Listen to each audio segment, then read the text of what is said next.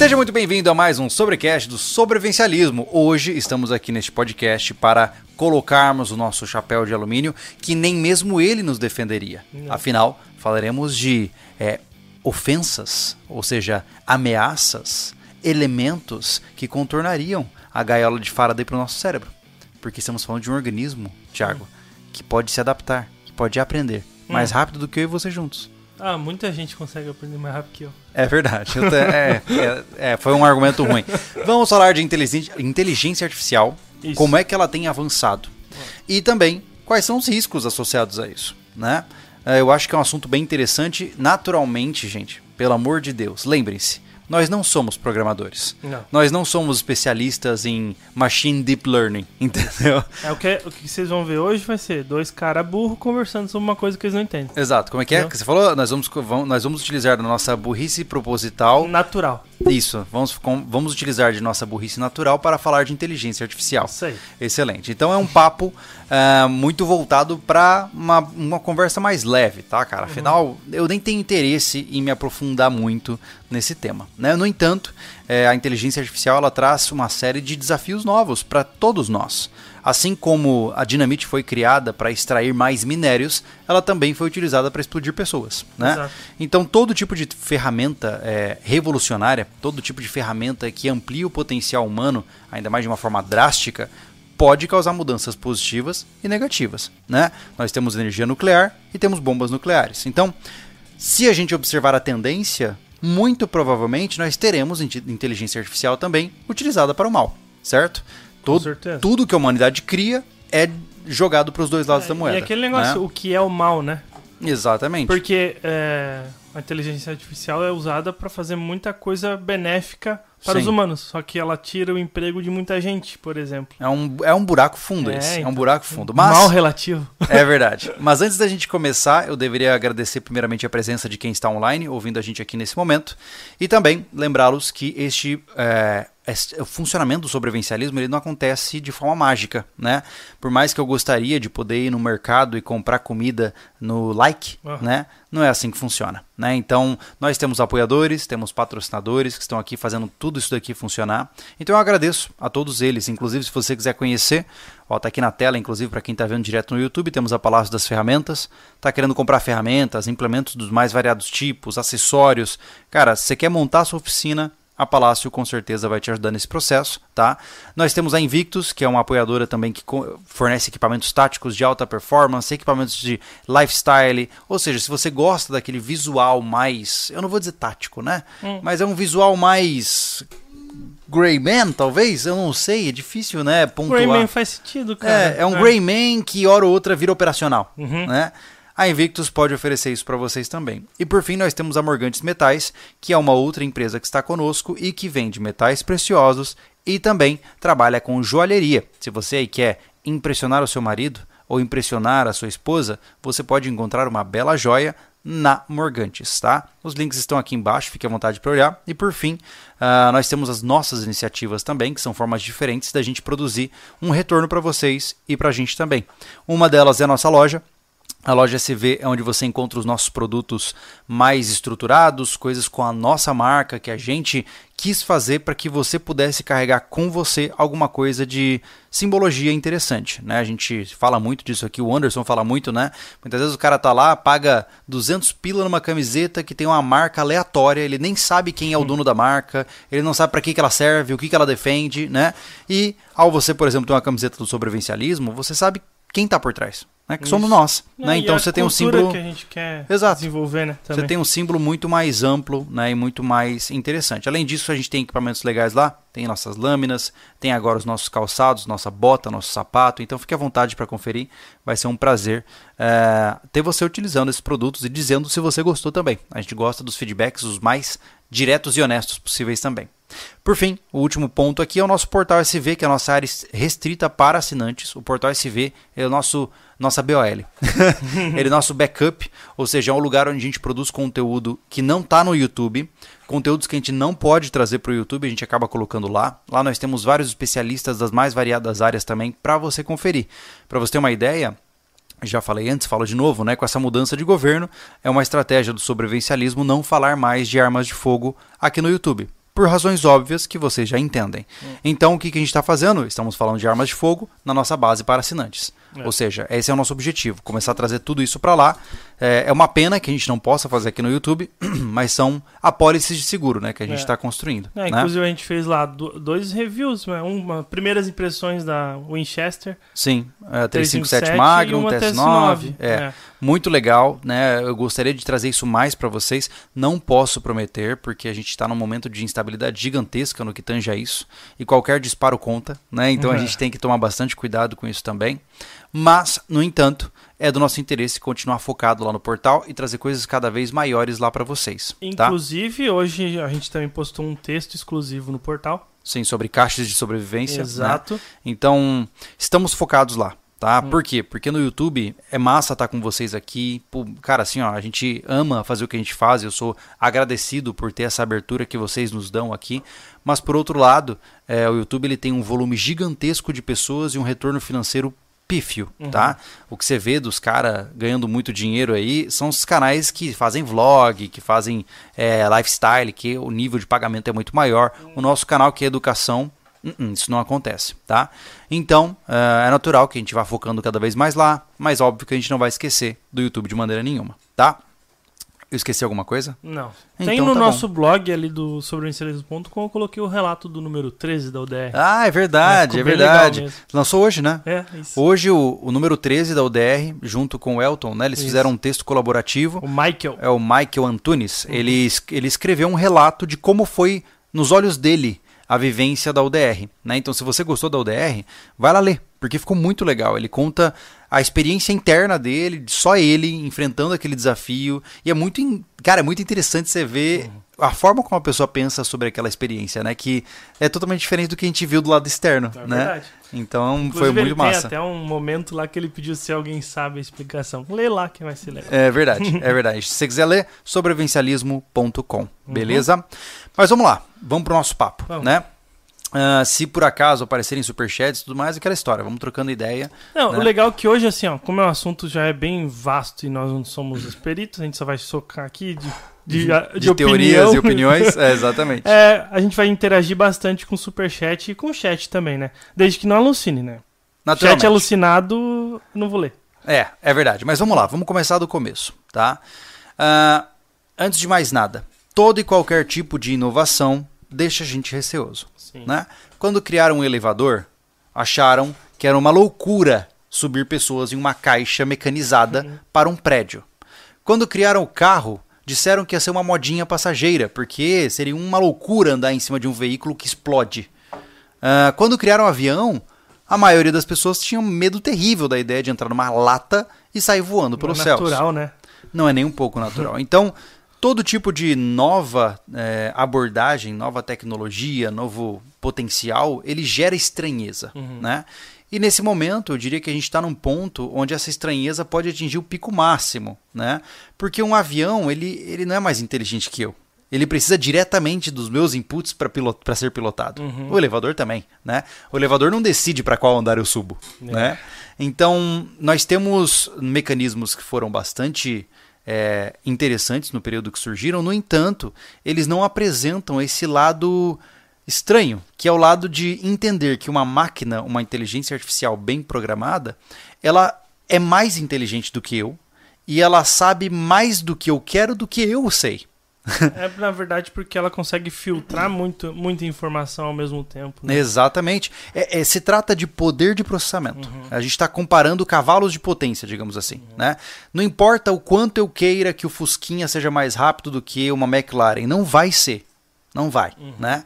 Então, ah, nós nos deparamos pela primeira vez com uma tecnologia que tem potencial de superar a inteligência humana. Né? E isso é muito doido. É, O, o, o, início dessa conversa foi quando tu começou a lidar com o chat GPT, né? Sim, que exatamente. ficou... É, o, Cara, a, a gente pensa assim, a gente não precisa estar aqui. É, o, pra quem não conhece, tem um, um, um site aí, né? Enfim, uma inteligência artificial que está sendo criada, está na versão beta, se eu não me engano ainda, que é o Chat GPT, que viralizou nos últimos tempos, muita gente está tentando conhecer e qualquer pessoa pode utilizar, né? Nada mais é do que um text to text, né? ou seja, é de texto para texto. Você vai entrar ali, é chatgpt.ai, eu acho, o link. Mas você vai encontrar jogando no Google. Né? aí. OpenAI, né? Então. E aí você entra ali e você só, enfim, faz o seu login, tem que se registrar, né? Entra ali e você tem um texto e você pode perguntar qualquer coisa para a plataforma, em português, em inglês, na língua que você quiser. Você pode pedir ideias para aquela plataforma e a capacidade dela de trabalhar com, com isso é gigantesca.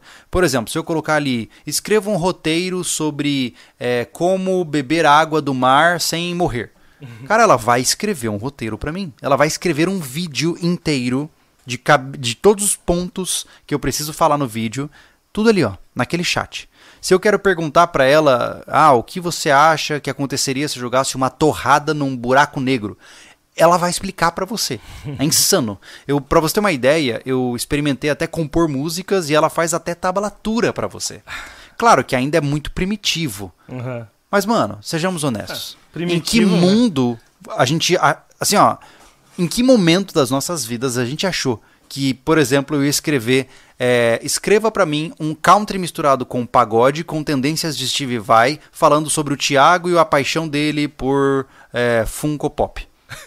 Ela vai escrever uma música com isso, cara. Aconteceu a música sobre o Gustavo gostar de golfe. É verdade, é verdade. Eu coloquei uma música de country sobre o Gustavo, que trabalha conosco, gostar de golfe. E ela escreveu a música inteira E o Júlio tocou. com os acordes. E assim, aí você fica. Cara, é claro que ainda é esdrúxulo, né? N- Não funciona muito bem. Mas é uma ferramenta que ela tá em testes e ela não está conectada à internet. Não, é. Ela é uma ferramenta que toda a sua base de dados é da internet, se não me engano, de 2019. Né? Acho que é isso, ano né? 2015? Não, não, acho que é 2019. Eu acho que é 2019. Então, assim, Uhum. tudo que aquela plataforma sabe é o que estava na internet até 2019. Imagine essa plataforma aprimorada daqui cinco anos, com um input de dados em tempo real ao redor do mundo inteiro, com inúmeras quantidades de usuários usando essa plataforma e alimentando e, e ensinando ela. Vai virar um monstro, cara. Vai. Escreva um livro pra mim sobre chiclete. Ela vai fazer um livro pra mim, cara. É. É insano É isso, né? incrível. É, o- já tem gente querendo investir forte nela, né? Só que até comentei com o pessoal, os apoiadores, né? Uhum. Que eu falei, pô, a Microsoft tá querendo 10 ou ou 8 bilhões em investir, né? Meu Deus. Só que eles falaram que não, é- não dá nem pro gasto. Ah, cara, esse mundo é, É. insano, né? É, é isso É. que é incrível, esse tipo de investimento. Só que assim, ó, a partir do momento que, que deu certo, esse investimento é alto. Deu certo, O retorno é o absurdo. retorno é absurdo. é, o Thiago não precisa mais estar ali trabalhando.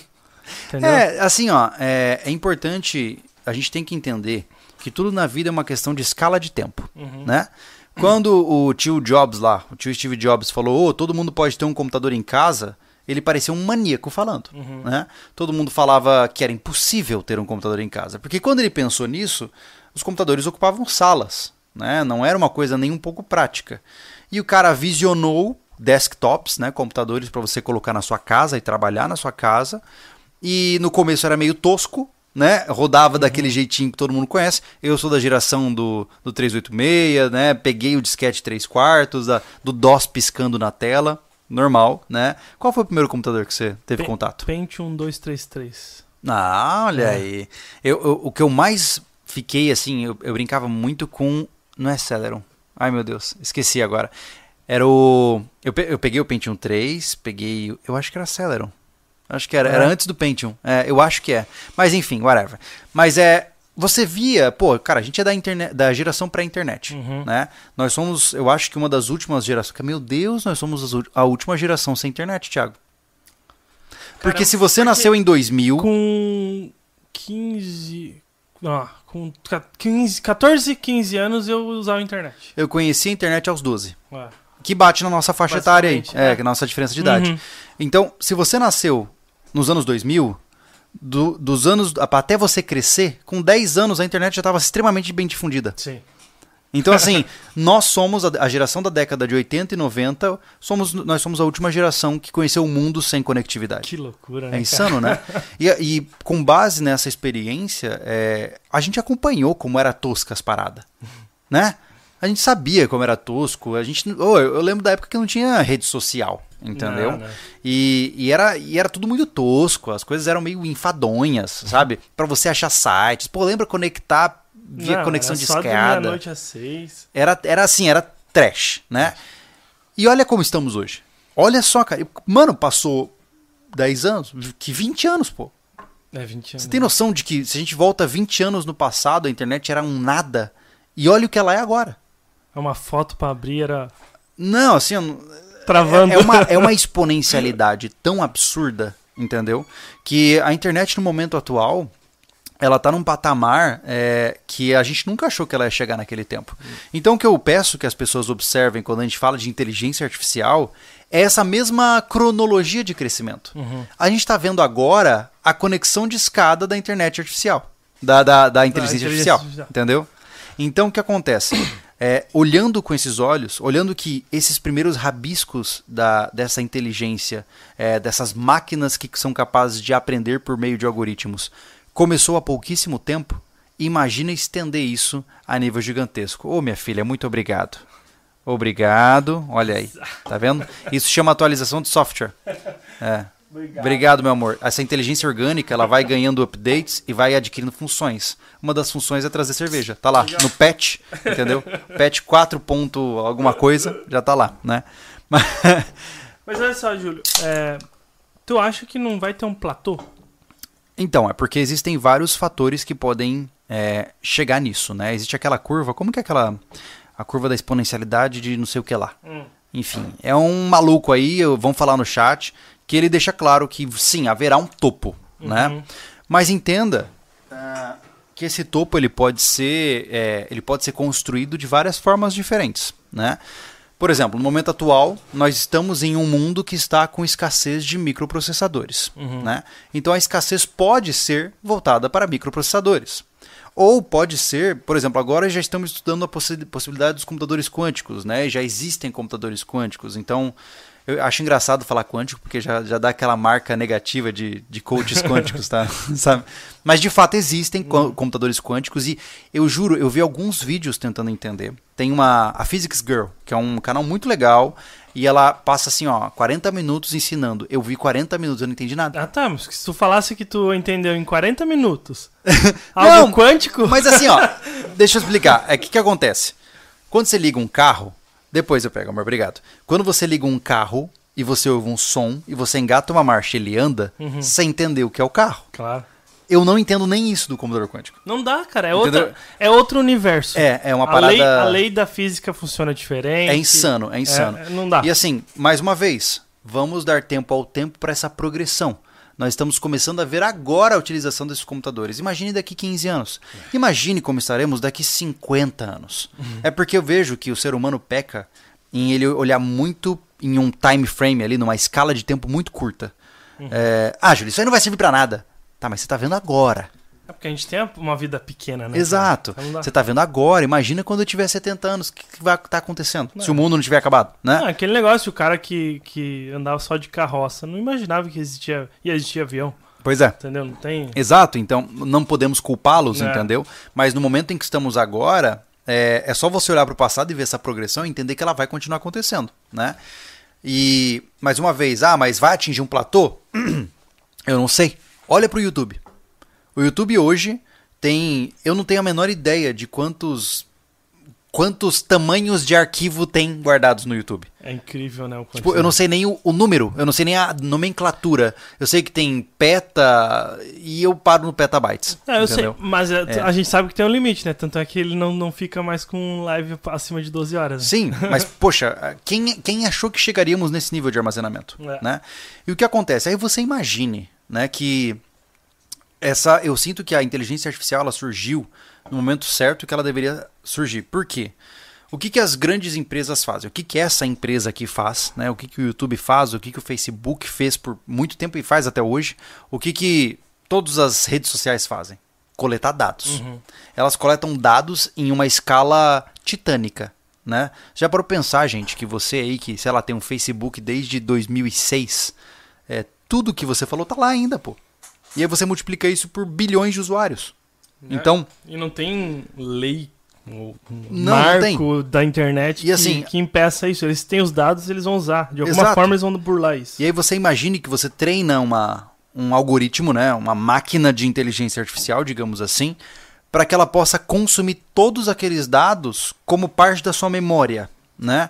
Então imagine que nós, seres humanos, nós somos limitados pela nossa cachola. Né? Ou seja, no momento atual, a gente está limitado ao que está dentro do nosso cérebro. Uhum. Então, por exemplo, eu não vou saber a data de quando um livro que eu gostei foi lançado, porque eu não tenho essa informação dentro de mim. Agora, uma inteligência artificial com conectividade global, ela tem todos os dados em tempo real e pode cruzar todos os dados da forma como ela quiser, bilhões de vezes por segundo. É difícil de compreender isso. Não, não- tem a compreensão. é. A gente pensa muito, né? Aqui, muito rápido o nosso pensamento, né? Mas assim, mesmo assim, tu Você não entenda consegue. que enquanto você está formulando esse pensamento, uma máquina poderia ter condições de ter feito esse pensamento milhões de vezes. É, isso que é É essa incrível. que é a insani- a insanidade do negócio. Só né? que assim, ainda, nesse momento, né? A gente tá falando de, de momento, ainda tem vários erros, né? Sobre. Inúmeros, né? É. co- Coisa com detalhes, os caras estavam falando, por exemplo, se tu, se tu pedir pra ela desenhar uma bola azul no quadrado, Uhum. vai ter uma bola no quadrado. Sim, Pô, pode não ser azul, sim. entendeu? Tem esses detalhezinhos. Só É, que isso aí já tira o Thiago da jogada. Sim, É claro, mas ó, por exemplo, uh, para quem nunca experimentou isso, eu recomendo de verdade. Não é, não tem risco de vírus nem nada assim. Até os mais velhos eu recomendo, testem. É, é muito interessante. Entra lá, procura Chat GPT, tá? Joga no Google, vai ser o primeiro link provavelmente. Ah, e também ah, o Stable Diffusion, Diffusion, né? É Stable Diffusion com dois Fs, tá? Ah, esse site já é um texto para imagem, ou seja, você vai lá e escreve, sei lá, eu quero um rato montado no Titanic voando em cima do Everest. Tá. Ele vai desenhar possibilidades para você tem o disso. Mid Journey também, eles falaram muito, mas eu Tem, não entendi. tem o direito. DALL-E, tem, tem vários diferentes. Uhum. Então, assim, você imagina que é uma inteligência que consegue usar de um, um arquivo gigantesco de imagens que ela tem acesso para entender o que você está dizendo. Ah, ele quer um rato. Então, eu tenho aqui 30 bilhões de fotos de rato. Eu vou pegar um rato desses, vou misturar com Titanic em cima e ela monta essa imagem para você. É, tipo, é insano você pensar nisso, sabe? A maioria fica tosca. Mas, mano, ela, ela faz. Ela faz, é. Entendeu? É, é, antes, um computador hum, só tinha uma barra verde piscando na tela. Uhum. Entendeu? Agora ela faz imagens pra você. e isso eu acho fascinante, né? Olha que o. Ih, Olha o Kiwi. o Kiwi. Não. Aham. Sei lá, fiquei offline à toa aqui. O. Ali, ali tá tranquilo? Ah, imagino que sim. Então tá. Vou ler aqui. O, o André falou que o YouTube cresce média de 1 petabyte por dia. Meu Deus. Aqui o Hello World, a Bruna Brito. Ô, Bruna, tudo bem? Trabalho com machine learning e o grande gargalo realmente é a capacidade de processamento e armazenamento. Sim, é uma quantidade absurda. Por exemplo, tem pessoas que decidem instalar esse Stable Diffusion no computador. Por quê? Porque você consegue imagens muito mais fiéis se você fizer em um servidor próprio do que usando o servidor alheio, né? Uhum. O que você faz na internet de graça, os caras dão só o refúgio pra você usar, né? Aham. Então você imagina que você tem uma super máquina e você pede pra fazer o ratinho lá no Titanic e deixa o teu PC torando por três dias.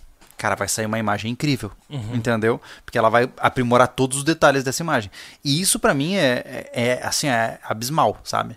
Mas o ponto principal que eu queria dizer, existe uma estimativa é, que eu não sei se é válida até hoje em dia, tá? Já faz um tempo que eu vi esse dado. Se alguém discordar, por favor, colocar no chat. Que nós temos aproximadamente entre 6 e 8 petabytes de espaço de HD cerebral. Se a gente pudesse converter a quantidade de memória que um humano tem, seria entre 6 e 8 petabytes. Então, nós temos muita memória. Mas é, tipo, é uma especulação? É, é, uma, é, uma, especu- é uma aproximação. Porque a gente não tem como saber quantos bytes pesa cada memória que a gente tem. Entendeu? É, não, tipo, porque a consciência do cara, né? É, pois é, é muito complicado de, de, de estimar isso. Eu acho que é uma aproximação grossa, né? Mas imaginemos que seja, tá? Imaginemos que seja. Uhum. É, ainda assim é pouquíssimo, né? Porque a nossa, a nossa máquina ela é orgânica e ela tem tarefas de prioridade. Como é que o nosso cérebro funciona, tá? Imaginemos que você aprendeu há 10 anos atrás como fazer um nó chamado é, nó volta da fiel, por exemplo. Se você não utiliza este nó, o nosso cérebro ele já exclui esse compartimento de memória, joga lá para o fim da fila e ele não existe mais para você. Já num computador, se você não usa um arquivo, ele não vai perdendo é, clareza. Né? Eu fico imaginando, imagina que você tem um arquivo de vídeo guardado há 10 anos. Uhum. Se você abrir, ele está igual. Se a gente tivesse um computador igual a um cérebro humano, você ia clicar no arquivo e ia aparecer tipo um frame todo deformado. A, a Hum. memória se perde mesmo. Né? Nós somos máquinas neuroquímicas. Né? Então, a gente não tem capacidade de manter memórias de maneira imutável. Uma das grandes fantasias do ser humano é achar que ele lembra das coisas adequadamente. A nossa memória ela é totalmente zoada. Totalmente. Grande parte das percepções que você acha que tem da sua infância são totalmente deformadas. Mas aí é né? o que eu quero ver contigo. Mas será que não é a própria consciência que, que muda isso? Se eu for pegar ah, de, de fora pra dentro, for lá pegar a informação, Hum, ela não vai estar completa? provavelmente não, porque o Ah. nosso cérebro ele trabalha de forma plástica. Hum, Então, assim, ó, se você não usa isso aqui, ele reutiliza aqueles neurônios para novos caminhos neuronais. entendi. Entendeu? Nada fica guardado sem uso na nossa, cé- na nossa cabeça. É impossível você. Se você lembra de alguma coisa, é porque aquilo tem utilidade para o funcionamento psíquico da sua cabeça. Entendi. Entendeu? É, se não, você não lembra é porque não te marcou. Por isso que muitas vezes a gente tá tentando lembrar de um número. Ah, por exemplo, ó, você pesou teu celular, ah, tem tantos gramas. Cara, se você não anotar, você vai esquecer. É Por quê? verdade. Porque aquilo não tem utilidade para você. Sim. O seu cérebro não vai grudar, né? Então nós somos extremamente. Olha o nosso compressor fantasma. nós somos extremamente seletivos em relação ao que, que a gente faz e o que, que a gente lembra e como a gente aplica a nossa memória. E a questão das, das armadilhas que nem tu falou, tipo, a gente pode estar aqui, ó, lembrar desse podcast daqui cinco anos e tinha um copo amarelo. É basicamente isso. Pra você ter uma ideia, cara, isso é tão sério que já existiram situações de pessoas criarem traumas fictícios em suas cabeças e acreditarem nesses traumas. É, por exemplo, tá? Ah, a pessoa lembrou de quando ela era criança que ela se machucou. Imaginemos essa é, é- é a, imaginemos que ela caiu e se machucou, Uhum. tá?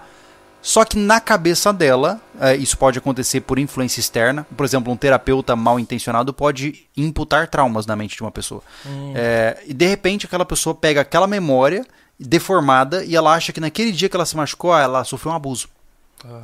E aí, meu amigo, o que acontece? Você vai agir como se fosse verdade. A nossa mente, ela não tem nada de, de eficiente. Nada. Do ponto de vista comparativo com uma máquina. Nós somos voláteis, ah, pouco confiáveis em termos de testemunho. E aí você se depara com um mecanismo, né? Por exemplo, o machine learning de maneira geral, que ele é infalível. Ele sabe tudo da forma mais exata que existe se ele tiver acesso às informações no momento que ele precisa. Então, assim, é, é um nível de vantagem que ela realmente é, ela não é justa, Tá, entendeu? mas, é, a gente comparar o humano agora, né? E sei lá, não sei quando que a gente vai evoluir, né? Porque faz tempo que a gente tá com o mesmo cérebro. Ah, é, o problema Mas- é que a gente tá falando em uma escala de milhões de anos, né? É, então o que acontece, por exemplo, que ela falou que o problema é armazenamento. Uhum. Ele também vai ter um limite de aprendizado, porque tem pouca ele só Sim. é coisa armazenada que ele vai conectando uma com a outra, né? Sim. É, Então- Mas é aí que tá. Você, quando você tem servidores conectados entre si, você tem uma quantidade muito grande de armazenamento. Uhum. né? É claro que, é, agora sobre o nosso tema de, das máquinas dominarem o mundo, né? Uhum. isso está muito distante da realidade. Por quê? Pelo simples fato de que para que, um, para que uma, uma Skynet, por exemplo, pudesse se sustentar, é, ela precisaria inclusive fabricar os servidores para continuar expandindo sua consciência. Uhum. Então, enquanto você não tiver máquinas de minério automatizadas, fornalhas de minério automatizadas, toda a linha. Entenda que para que uma inteligência artificial consiga se sustentar sozinha, toda a linha de produção do minério até o resultado final tem que estar nas mãos de um robô. Uhum. Porque senão ela vai ter gargalo. É aquela história, é só puxar da tomada. Entendeu? Exato. Então existe esse gargalo, né? Vamos ver aqui, ó, história das coisas. Dominação será pela inteligência artificial. Robô estilo Exterminador do Futuro, acho que é impo- quase impossível. Então, mas aí entra. Eu acho que ele puxou o gancho interessante, mas vamos lá, tem mais superchat? Tem mais, vamos Não, lá. não, não, pode falar, pode falar. Tá. Vai lá. Dorel Norato. É, o chat é, GPT é surreal. Usei para fazer um VSL de vendas. E ela escreveu e descreveu as imagens e cortes que teriam no no vídeo. Skynet Olha aí. está entre nós. É, cara, é insano, cara. Ah, o Fábio Sudulovics. Não dá para comparar o armazenamento. Uma imagem na, na memória humana vem com sons, cheiros, sentimentos, memória tátil e sabor. Sim, mas a questão é, uma máquina precisa de tudo isso? É, Eis a questão. Entenda que. Cara, vamos, vamos pensar assim, tá? Do ponto de vista comparativo, Thiago. Vamos fazer um versus aqui. Né? Ah, seres humanos são sacos de carne extremamente frágeis. Uhum. No, no final é isso, né? Não é à toa que você tem rovers em Marte e não tem humanos em Marte. Sim. Porque para mandar um humano para o espaço é um trabalho do inferno, a gente morre muito fácil, né? Então, é, a nossa máquina biológica, apesar de ela ser maravilhosa quando a gente compara com um ambiente natural, com a natureza de maneira geral, ela não se compara com, por exemplo, sei lá, um androide, né? É, se a gente de fato chegar a esse patamar. Porque um robô não come, né? Se ele tiver uma bateria é, ter- termonuclear, por exemplo, ele fica 25 anos funcionando sem nada, sem nenhum input de nada, né? É, se ele fizer painéis solares, até o sol parar de funcionar. então, nós temos uma diferença muito grande e esse apego, isso é uma coisa, eu acho que é uma proteção nossa, né? Ah, mas o, a, a inteligência artificial nunca vai ter o toque humano. A questão é, ela precisa desse toque? É, é o que eu falo. Ela quer praticidade? Eu já falei pra ti.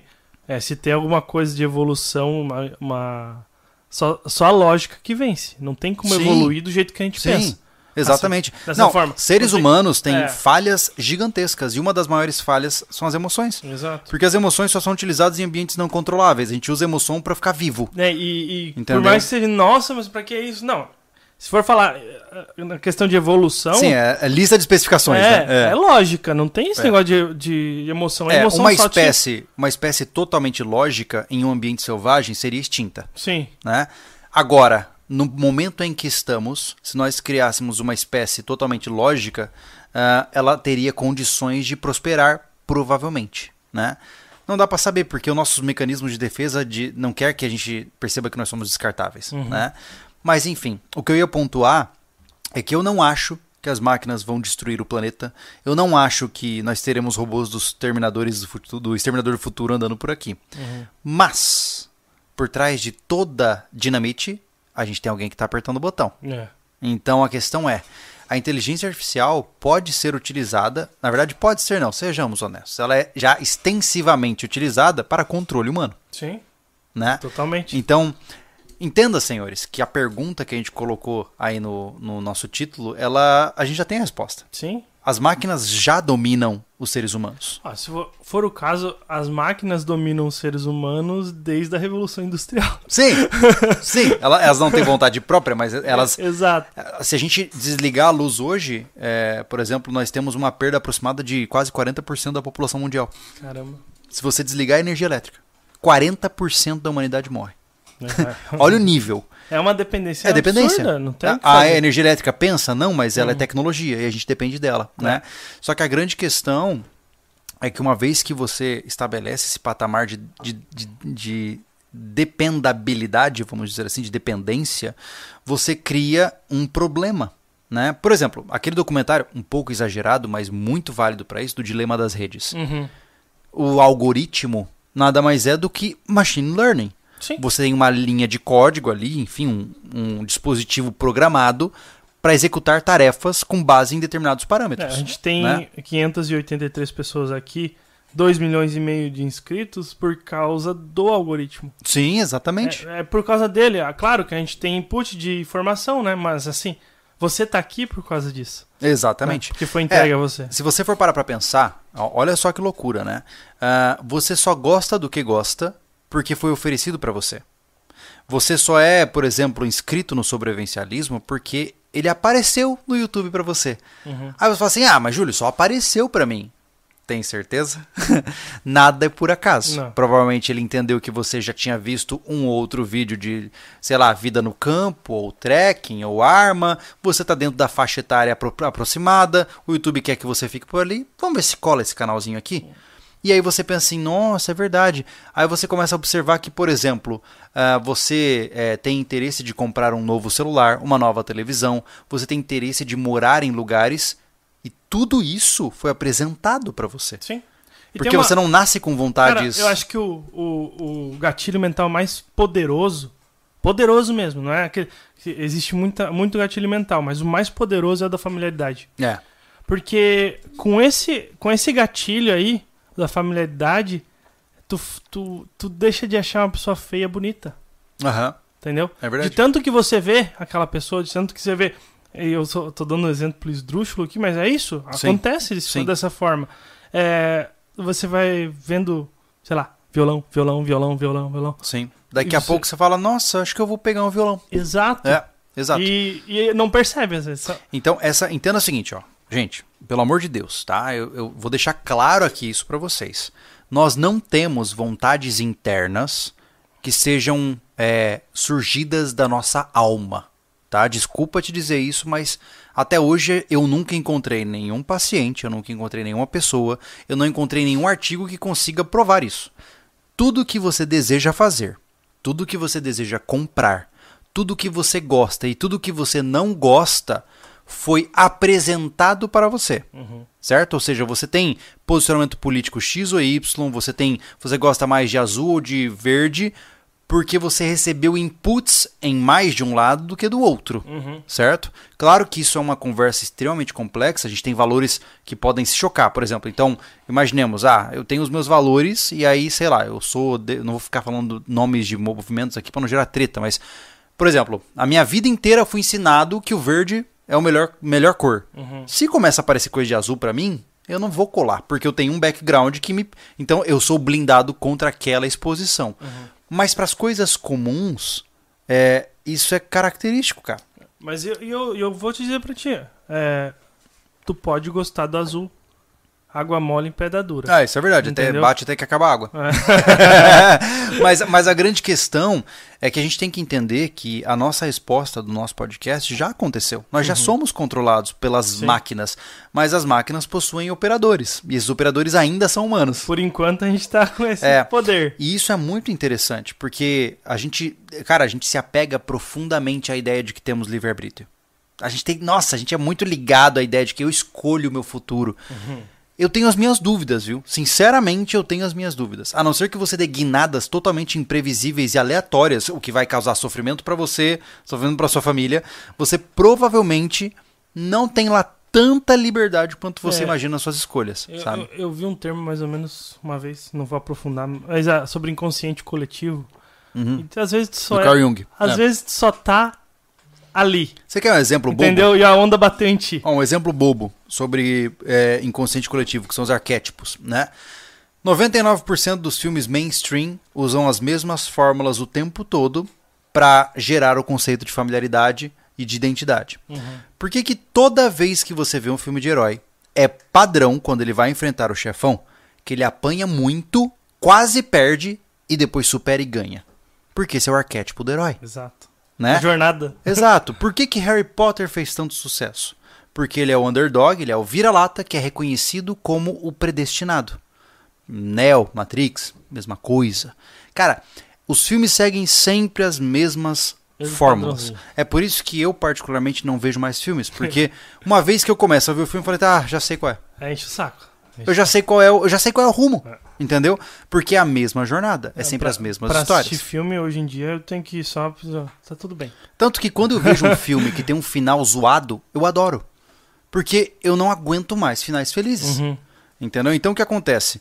É, eu tô dizendo, né, a gente tá bagunçando bastante coisa aqui no meio, mas no final é isso mesmo, né? Nós somos uma composição de indústrias bilionárias que manipulam o nosso comportamento a, a bel prazer para lucrar em cima dos nossos olhos. Uhum. É isso. Desse jeito. É, hoje nós somos vacas leiteiras de atenção. Ou seja, todas as plataformas querem que você fique o tempo todo nelas, porque elas ganham dinheiro com isso. Uhum. No entanto, é, elas combatem entre si e elas precisam, cada vez de forma mais agressiva, te oferecer conteúdo cada vez mais agressivo. Por que, que, por exemplo, você vê uma tendência a uma erotização gigantesca? Porque bundas chamam mais atenção do que xadrez. É, Você entendeu? verdade. E aí, naturalmente, os algoritmos vão se ajustando para oferecer mais bundas do que partidas de xadrez. Ou eles colocam bundas no xadrez. Eu já vi. Mas é. Acontece, acontece. Pois já é. viu? É verdade. e, e tudo vira parte do mesmo mecanismo, né? Por exemplo, é, e eu não falo isso em termos de. é, não quero trazer aqui que ai, a gente é, é, é Sigma, tá ligado? Não é, não é isso. Mas, por exemplo, o sobrevivencialismo, nosso canal, hoje, como você bem pontuou, nós temos aí 2 milhões e meio de inscritos, né? E os nossos vídeos não atingem é, uma boa quantidade de views baseada na quantidade de inscritos. Uma das razões para isso, e talvez a principal, é que a gente faz o que a gente quer e não o que a plataforma indica que a gente faça. Por exemplo, a gente fez um teste disso. Agora, no começo do ano, a gente fez vídeos sobre é, potenciais crises. Os vídeos bombaram, regaçaram. É. Tipo assim, ó, se fosse pra ganhar dinheiro, é fazer vídeo daquele. É. E, e o, o YouTube ele diz pra você, ó, tá aqui, ó. É isso aqui que você tem que fazer pra receber público, né? E aí o que acontece? Todo mundo começa a fazer o que o YouTube quer, né? Só que nisso o cara perde o componente humano, É. que é aquilo que a gente falou. E aí o canal vira uma loucura, né? Ó, e não faz mais sentido. É, pega o exemplo. é, a gente falou no início do ano sobre a BOL, Uhum. bateu 1.200, 1.300 pessoas. Final do ano, sobre crise 2023, 1.300, 1.500 É. pessoas. A vez passada, não foi nem intencional, a gente que viu depois estava no trend, Sim, a questão sim. de sair do, do Brasil, Uhum. duas mil pessoas. Hoje, pra dar uma equilibrada, 630 pessoas. Exatamente. Porque a gente podia pegar esse cara, vamos falar de crise. É, vamos falar vamos deixar de... o pessoal ansioso. do que o maluco falou em tal lugar, porque É. entenda que nós somos um fruto desse site, né? No final é isso. O YouTube ele é a nossa casa e ele é uma mãe ingrata, mas é a nossa mamãe, né? E então entenda que envelopando, né? Todas essas decisões que a gente toma, tanto do nosso lado, como por exemplo, qual conteúdo produzir, como você aí do seu lado, como qual conteúdo aparece na sua tela, tudo isso é arquitetado de maneira extremamente cuidadosa. Entenda, uma coisa, tá? Todos os vídeos que são sugeridos para você quando você abre o YouTube não estão ali por acaso. Nenhum. Todos eles aparecem ali porque o, o algoritmo do YouTube é tão complexo que ele entende que o seu perfil propõe que você vá ficar mais tempo vendo aqueles vídeos, logo você verá mais anúncios, logo você trará mais dinheiro para o YouTube. E isso se aplica a tudo na nossa vida. Né? Ah, o problema dessa história, e aí eu vou entrar nesse capítulo daqui a pouco. Veja, nós falamos aqui, só para a gente sumarizando os nossos capítulos, né? Entendemos um pouquinho sobre a progressão da tecnologia nas últimas décadas. Entendemos um pouquinho sobre as limitações da nossa espécie em competição com a inteligência artificial. E falamos também sobre já o que existe de manipulação de comportamento humano, ou melhor dizendo o termo chique, que é, é, é, é, é, human hacking, né? ou seja, hackeamento de seres humanos. Né? Entenda que, por exemplo, é, um, um off-topic aqui, na verdade, uma extensão do tópico. É, o Instagram e, se eu não me engano, o TikTok são, são é, aplicativos que entram dentro da categoria de drogadicção em, em dopamina. Ah, São aplicativos que são desenhados para manter você satisfeito o máximo possível. Ele cria frustrações em momentos específicos para que quando na próxima vinda você recebe uma dose de dopamina para você ficar mais feliz e continuar utilizando. É tudo construído, cara. é, mas isso é na esses vídeos curtos, né? Os shorts também do Sim. YouTube vai ser nessa Por exemplo, a é gente, nessa ó, vibe, vou fazer um exemplo engraçado, né? A gente brincou naquela tal da Blaze lá, né? Uhum. Lembra? Cara, a gente entrou na tal da Blaze, né? Se você não sabe, Blaze é um jogo de aposta aí. Eu não recomendo, tá? Só Não. vai entrar lá pra perder dinheiro. A gente entrou É feito pra você perder É dinheiro. que assim, a gente entrou porque a gente tava muito curioso pra ver como é que era, né? Entramos lá. Mano, eu botei. Quanto, quanto foi que a gente ganhou? É, o mínimo é 40 reais. É, a gente botou 40 pila, tá? Eu vou lembrar mais ou menos o valor. É. Na minha primeira jogada, ganhei 50 pila. Falei, não, não pode ser. Não pode ser. É, isso aqui é uma máquina de dinheiro. Aí você fala, "Ah, claro que não, né? Por É. quê? Porque te dá aquela dose, aquele rush, né, de, de dopamina. Você fala, caraca, isso aqui dá dinheiro. Aí você começa. E aí quando você tá quase com pouco dinheiro, ele te dá mais um rushzinho. Aí É. você cai. Aí depois mais um pouquinho. Aí acaba o dinheiro. Aí você fala, pô, mano, mas se eu colocar um pouco mais, acho que dá pra ganhar. Exatamente. Aí tu não para mais. E é isso. E a mesma coisa se aplica ao Instagram, ao Facebook e ao YouTube. Por quê?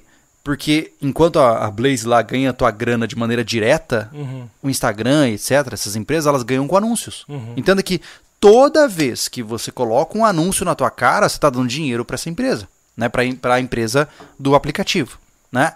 Então isso é interessante, né? Então veja, resumindo, né? Nós falamos também da manipulação atual das máquinas em relação ao seu comportamento humano.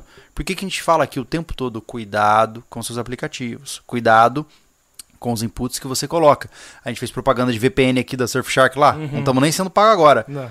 Melhor coisa que você faz, tá? Usar VPN tá se tornando mandatário nos tempos atuais. São coisas que você pode fazer para você tentar dar uma confundida no, no algoritmo para que você possa se tornar um pouco mais livre nas suas escolhas, Sim. né? Um pouco, né? Um pouco mais É livre. porque assim, É. é, vai pro TikTok, diz que o aprendizado é 3 segundos, cara, Cara, do algoritmo. Então ele vai te entregar o que tu quer é, em 3 segundos assistindo. É, é é insano. absurdo, é insano. Eu é. não sei se isso é regra pra todos Não, mas os pode ver, por curtos, exemplo, né? é, o Instagram, eu brinquei dizendo, lembra? é, eu falei aquela vez, é, desafio você a postar um stories no seu Instagram com a sua aba de explorar. Uhum. Então, olha só, um desafio pra você. Você acha que você é bicho brabo? Que você tem controle da sua vida? Tá? É, abre o seu Instagram. Eu vou até abrir aqui, vamos ver o que vai aparecer. Eu vou abrir, abre o seu Instagram, abre a aba explorar, tá? Uma vez que abrir a aba explorar, me diga o que tá ali. Primeira vez que não aparece mulher aqui. Então, mas aí que tá. É, por exemplo, eu, Júlio, quase não uso Instagram, eu uso pra ver só vídeo de animais engraçados que minha esposa me manda. Olha o que, que tem. Só animais engraçados, mas eu sou homem, na casa dos 30 anos. Olha lá. Tem É uma isso. mulher de biquíni aqui. Não, eu ia falar Entendeu? pra ti, eu também não fico vendo, né? Aham. Mas sempre ia aparecer, mas agora apareceu só luta Aí, ó. e jiu-jitsu, né? Então, assim, ó, E eu vou, meme. ó, vou te dar a dica, cara, a dica de ouro aqui, tá? Se Apareceu. liga. Ah, apareceu. Aí, ó. Te- olha só, preste atenção, cara, preste atenção. Você quer saber o que uma pessoa consome numa rede social? Entra na aba de explorar. Hum. E eu digo, ó, tá preocupado, olha, eu vou gerar, vou gerar divórcio agora. tá preocupado aí da tua esposa, do teu marido, tá ficando vendo os outros bonitão na internet? Vai na área de explorar. Já era. Se aparecer uns dois ou já fazem isso, né? não, mas olha só, se aparecer uns dois ou três, é por causa do gênero, É. né? Só por eu ser homem e ter 30 e poucos anos, ele- o Instagram sugere mulheres bonitas pra mim, porque eles sabem que eu tenho uma chance de aceitar isso. Agora, se você clicar na lupinha do Instagram e Só- só, tiver mulher, saiba, o maluco só fica É. vendo mulher. E outra coisa, o, o teu amigo só assiste mulher, Tem isso, que, é verdade, que- é verdade. É. Pra você ter uma ideia, olha só a Quem- complexidade. Quem, tu, quem que tu troca informação? Nós estamos na mesma Wi-Fi, um segue o outro. O que ele consome é sugerido pra mim também, Uhum. tá? Então cuidado, não vai terminar seu casamento porque você tem um amigo pervertido. Não, voltando aqui ao assunto, porque o Paulo Santoro tá aqui, ele falou que tá uma- um debate danado sobre a questão de programadores perderem Aham. a, sua, a sua posição para a inteligência artificial. E eles usam até um Uhum. pouco para programar mais rápido, Sim. vamos falar assim. Aí a, a Bruna Brito falou que foi exatamente por isso que eu fiz a transição de carreira para a tecnologia. Se as máquinas vão dominar o mundo, pelo menos eu que programo elas. Mas é até qual momento, né? Aham. Aí hoje, hoje até ali, tô, eu não sei ainda o porquê que eu perdi dinheiro na Microsoft, mas muito provavelmente tem relação Não, é aquela parada dos. Eles, a Amazon e a Microsoft demitiu uma tonelada de, de funcionários. Tá, mas você demitiu por quê? Porque, sei lá, mano. Eu vou. deixa eu falar com o Gates aqui, pera, só um momento. Então, eu não- sei, tanto é só especulativo, porque eu realmente não procurei nada, saber nada, Sim. entendeu? Mas assim, o... demitiu por quê? Uhum. Entendeu? Ah, pode estar com problema? Pode, mas pode ser que aconteça logo, logo. Cara, eu vejo assim, ó. o é, cara fica sem função ali. Eu vou ser muito. Vamos, vamos abrir esse tópico de perda de emprego. Eu acho interessante falar sobre isso. Hum. Tá? É, a questão é a seguinte, gente. You can't stop the progress. Você não pode parar o progresso. Não dá. Uma vez que o motor a diesel foi inventado, não importa se você quer se colar num quadro e dizer pare com o diesel, eles vão usar motores a diesel. Ou seja, o que, que significa isso? Quando você, por exemplo, é um caixa de mercado e você vê que o teu mercado acabou de botar ali uns três ou quatro caixas automático, o que, que, que, que isso te diz? Que você tem que ficar revoltado e falar com o seu sindicato ou começar a ficar bravo com o seu chefe? Não, você tem que se adaptar, buscar uma profissão que ainda não foi substituída. Exato. Ah, Júlio, mas eu não tenho. Cara, não sei qual é a sua realidade, não sei onde você vive, mas a questão é: pra você ter uma ideia, nos tempos antigos tinha uma profissão que era um despertador. Sério. Tem noção disso, cara? É. O despertador era, geralmente eram mais jovens, né? Guri, que ele tinha o trabalho, ele tinha uma carteira de clientes, tá? E, por exemplo, ó, o Thiago me contratou para eu acordá-lo às seis da manhã. Então eu chegava na janela do Thiago, Thiago, vamos acordar! E batia com uma varinha na janela do Thiago. E ele acordava. Quando o despertador surgiu, game over. Hum. Todo mundo se desempregou. Então, entenda que não interessa o quanto de revolta você tem a respeito disso. Se você está em uma profissão que pode ser substituída, saiba é, que ela, qual é a chance real disso acontecer e assuma uma posição preventiva. É. Né? Não, Porque Tem que se adaptar. Ah, O rapaz aqui agora fugiu, né? No chat normal eu não consigo acompanhar, gente. Não sei quem falou. Ele falou que, ah, mas é tanta gambiarra que vai ser difícil o programador ser substituído pela inteligência arti- artificial. é só aumentar a escala de tempo. É só aumentar a escala de tempo, é só, é, é só ver que tu não percebe o quanto de processamento Sim. faz agora. Você quer ver uma coisa interessante? Eu vi aquele filme com o Tom Cruise lá. Tom Cruise? O Ad Astra. Você chegou Hum. a assistir esse filme? A de Astra é com com o Brad Pitt, não é? Isso, Brad Pitt. É, isso. Eu não Uhum. sou muito bom com os nomes. né?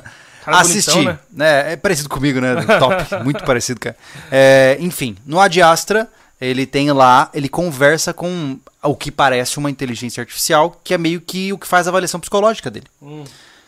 E eu tenho plena convicção que nos próximos 50 anos a minha profissão pode acabar.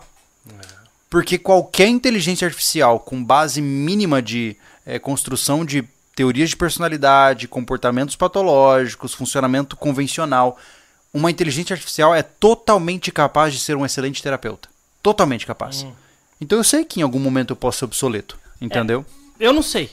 Eu não sei. Uhum. Sinceramente, eu não consigo ter essa, Uhum. esse, essa percepção aí. Mas aí, por exemplo, é, eu tava vendo, tem uma inteligência artificial que posso estar errado, mas que eu lembro é o Watson. Hum, O Watson, na verdade, ele não é uma inteligência, né? Ele é um, um computador, né? Ele é uma, um, uma- um servidor de processamento, né? Então, esse aí já consegue substituir um advogado daqui a pouco. Sim. Entendeu? É porque é só comparar parâmetros, cara. Pois é. É, nós, seres humanos, grande parte dos nossos trabalhos é ficar comparando parâmetros. Isso aqui tá certo com isso aqui? Não. Como é que a gente resolve? Por esse caminho. Ok, resolveu? Ok. Pronto, tá feito. Entendeu? é só isso, né? O tempo todo, né? Então, o problema é quando você está em um ambiente onde você tem medo de que seu emprego seja tomado, cara, você tem que se adaptar. Porque infelizmente é o que é. Ninguém vai parar de derrubar 10 bilhões de dólares dentro de uma inteligência artificial porque você vai perder seu emprego. É. Infelizmente é o princípio de insignificância. A Bruna Né? falou aqui, a inteligência artificial só vai subs- substituir o programador que- que não entende de negócios, que só sabe escrever linhas de código. É isso. Boa. Como sempre, assim como, por Adaptação, exemplo, eu imagino que muitos, é, muitos operadores de, por exemplo, colheitadeiras per- perderam seus negócios, perderam seus empregos, porque as colheitadeiras agora são é, operadas por GPS. É. Então a questão é, será que é, isso é justo ou não justo? Não interessa. O que interessa é que você, se fosse um operador de colheitadeira, ia ter que procurar outro emprego. né? É. Vamos ler o superchat aqui? Vamos. Deixa eu aproveitar e pegar só uma cervejinha, tá? Eu tô Deixa ouvindo. Aqui. Ah, ah, ah. Fábio, já foi. É o Marcelo Fonseca Radiologia. Não tem a ver com o tema, mas qual a mochila tática de estrutura rígidas que vocês recomendam para uma pessoa que precisa carregar notebook 17? As Wolf não servem, pelo que vi. Alguma dica? Alguma da Invictus? Aquela a da Invictus grande lá não, Não. pega? Ela- A Invictus não tem uma estrutura rígida o suficiente para garantir esse tipo de performance. Não. É estrutura rígida, mochila tática, as mais rígidas do mercado são da Wolf. E olha que eu não tô nem fazendo propaganda, estou falando a real para você aqui. Ah, mas além disso é só importada, tá? Infelizmente. Uhum. que mais? Aqui o. O que me preocupa é uma supererupção solar, como aconteceu nos anos 1800. É previsto que a Terra fique ao menos seis meses sem eletricidade. Isso é, É. o próximo podcast. É, na verdade. Pô, o cara acertou o próximo tema, hein, cara? É, a gente definiu, gente, que a gente vai fazer uma série de temas voltados a potenciais ameaças que podem extinguir a humanidade. E o próximo é a ameaça solar. E sim, você está certo. É. É uma questão de loteria. E me engano, esse ano, Eventualmente. esse ano ele tá no. No, No pico solar pico, máximo. É. É, eventualmente o Sol acerta a gente. Aham. Eventualmente. Não sabemos quando, nem onde, mas eventualmente. Né? Teve em 1859. É que queimou os telégrafos e tal. É, é. 59. Então agora pode ser que aconteça. E aí vai tudo por água abaixo. É. Aí a inteligência artificial morre. É. Vai ter que ter- re- recomeçar tudo.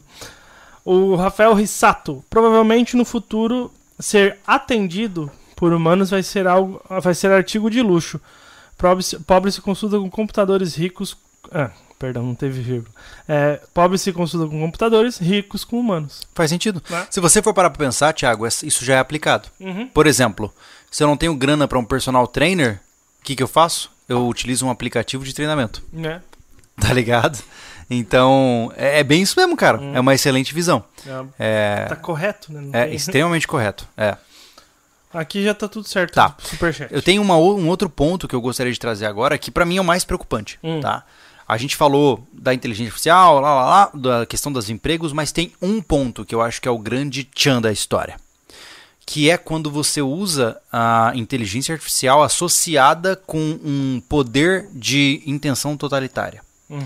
Por exemplo, aí você fala assim: nossa, Júlio, que mundo distópico seria esse, onde o governo usa da inteligência artificial para poder controlar os seus habitantes? Ô, filho, já deu uma olhada na China, né?